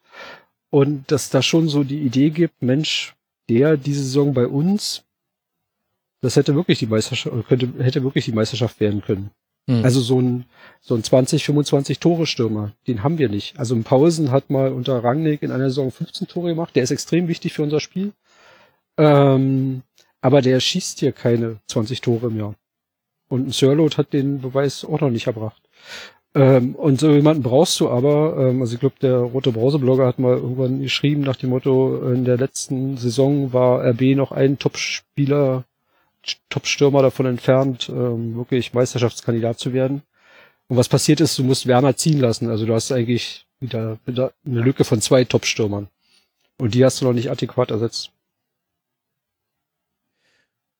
Und wie würdest du da jetzt dann das internationale Abschnitten einordnen und die Bedeutung dessen? Und damit binde ich jetzt so die Schleife ein bisschen um die komplette Sendung eigentlich, weil das war der Ausgangspunkt der Sendung und deswegen möchte ich da jetzt am Schluss, kurz vor Schluss der Sendung auch nochmal hinkommen. Eben dieses hoch bewerten, höher bewerten der Champions League gegenüber dieser vielleicht nicht einmaligen, aber jetzt auch eher singulären Chance, mal Meister zu werden. Im letzten Jahr ist man, wir haben es alle mitbekommen, über Siege gegen äh, Tottenham unter anderem und Olympique Lyon dann bis ins Halbfinale der Champions League gekommen und da war dann gegen Paris Saint-Germain in einem relativ deutlichen 0 zu 3 in Lissabon Schluss. Ist das jetzt das neue Ziel? Ist das der Maßstab, an dem sich Leipzig messen lässt? Geht es da einfach darum, dass man in der Champions League das meiste Geld verdienen kann? Wie würdest du das einordnen? Also das Halbfinale ist sicherlich jetzt nicht die, der Maßstab, aber ich glaube schon, dass es, also ziemlich sicher, wurde ja auch so kommuniziert, dass das Ziel ist, sich also dem ersten Schritt in der Liga immer für die Champions League zu qualifizieren. Das muss man wirtschaftlich de facto auch bei der Kaderstruktur und den Kosten, die man mittlerweile hat. Ähm, und dann natürlich auch in die K.O.-Runde zu kommen, also die Gruppenphase zu überstehen. Das ist in diesem Jahr natürlich mit der Gruppe PSG, Menu, äh, schon, glaube ich, mit die schwerste oder die schwerste deutsche Gruppe. Ähm, man hat es jetzt geschafft, da. Würde, glaube ich, Gladbach widersprechen, aber es ist jetzt eine Detailfrage. Ja, es, ja, genau, ja. Okay, zwei sehr schwere Gruppen. Ähm, Man hat es geschafft, sich da jetzt ein Endspiel zu erspielen gegen Manchester United äh, kommende Woche. Ähm, ja, es geht um Geld. Ich weiß nicht, was gibt's für den Einzug in die K.O. Eine 20 Millionen, 30? Mhm, also um äh, irgendwas in dem Dreh. Ähm, ähm, das heißt, also so viel, wie du in der Europa League auch holen könntest, wenn du den Wettbewerb gewinnst. Das ist ungefähr immer so die Faust. Genau. Und und diese und diese diese diese Lücke wird ja immer größer. So und natürlich mit jeder Saison. Das ist ja der Punkt, warum auch die der Wettbewerb in der Bundesliga immer ja immer weniger wirklich ein Wettbewerb in der Spitze ist, weil du hast ähm, mit Bayern und Dortmund zwei gesetzte Teams, mittlerweile auch mit Leipzig de facto. Und dann hast du immer wieder Teams, die in diese Champions League-Ränge mal reinrutschen können.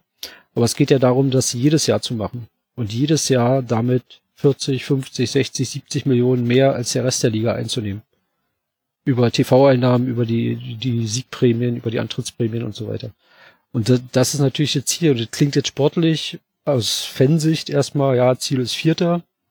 Hatte ich jetzt auch nicht als, also das ist schon ein sehr realistisches Ziel, weil du musst ja aus dem Trio Dortmund, Leverkusen, Gladbach als nächste Kandidaten nur einen hinter dir lassen. Und da sehe ich die anderen drei nicht so konstant punkten, als dass du die schaffen kannst. Mhm. Das klingt jetzt nicht wahnsinnig spannend. Natürlich äh, klingt es spannender, einen Meisterschaftskampf auszurufen, aber da fehlt mir wirklich die Fantasie. Also über 34 Spieltage, auch gegenüber Bayern in der jetzigen Situation. Und das ist total unspannend und äh, niemand will irgendwie die zehnte, zwölfte, fünfzehnte Meisterschaft in Folge der Bayern, aber ich glaube, ehe sich die Rahmenbedingungen da nicht konsequent ändern oder radikal ändern, führt da, glaube ich, kein Weg dran vorbei. Sorry. Na gut, jetzt äh, wollen wir mal nicht am zehnten Spieltag so tun, das wüssten wir schon alle, wer Meister werden. Nee, natürlich. Ist, äh, vielleicht haben wir es jetzt ja auch gejinxt, aber es, ist, es sagt ja einiges darüber aus, dass man diese Diskussion jetzt so führt, obwohl es ja sogar in der letzten Saison eng war. Ich darf mal dran erinnern, da gab es dieses 1 zu 0 in Dortmund, wenn Bayern da an diesem Dienstagabend nicht gewonnen hätte.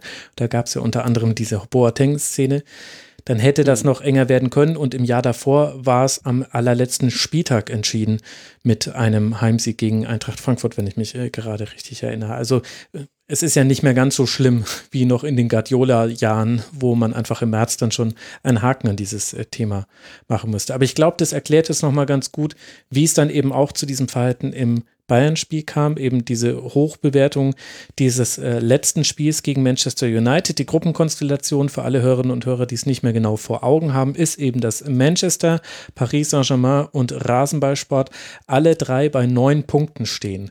Und jetzt spielt PSG zu Hause gegen Başakşehir hier. Das heißt, da könnte man eventuell von einem Sieg ausgehen. Das heißt, Manchester United und Rasenball spielen den zweiten Qualifikanten für die Gruppenphase untereinander aus und Manchester United geht da mit einem Vorsprung in dieses Spiel, weil man eben unter anderem den direkten Vergleich mit 5 zu 0 schon mal ganz gut vorlegen konnte und deswegen auch eine sehr gute Tordifferenz hat.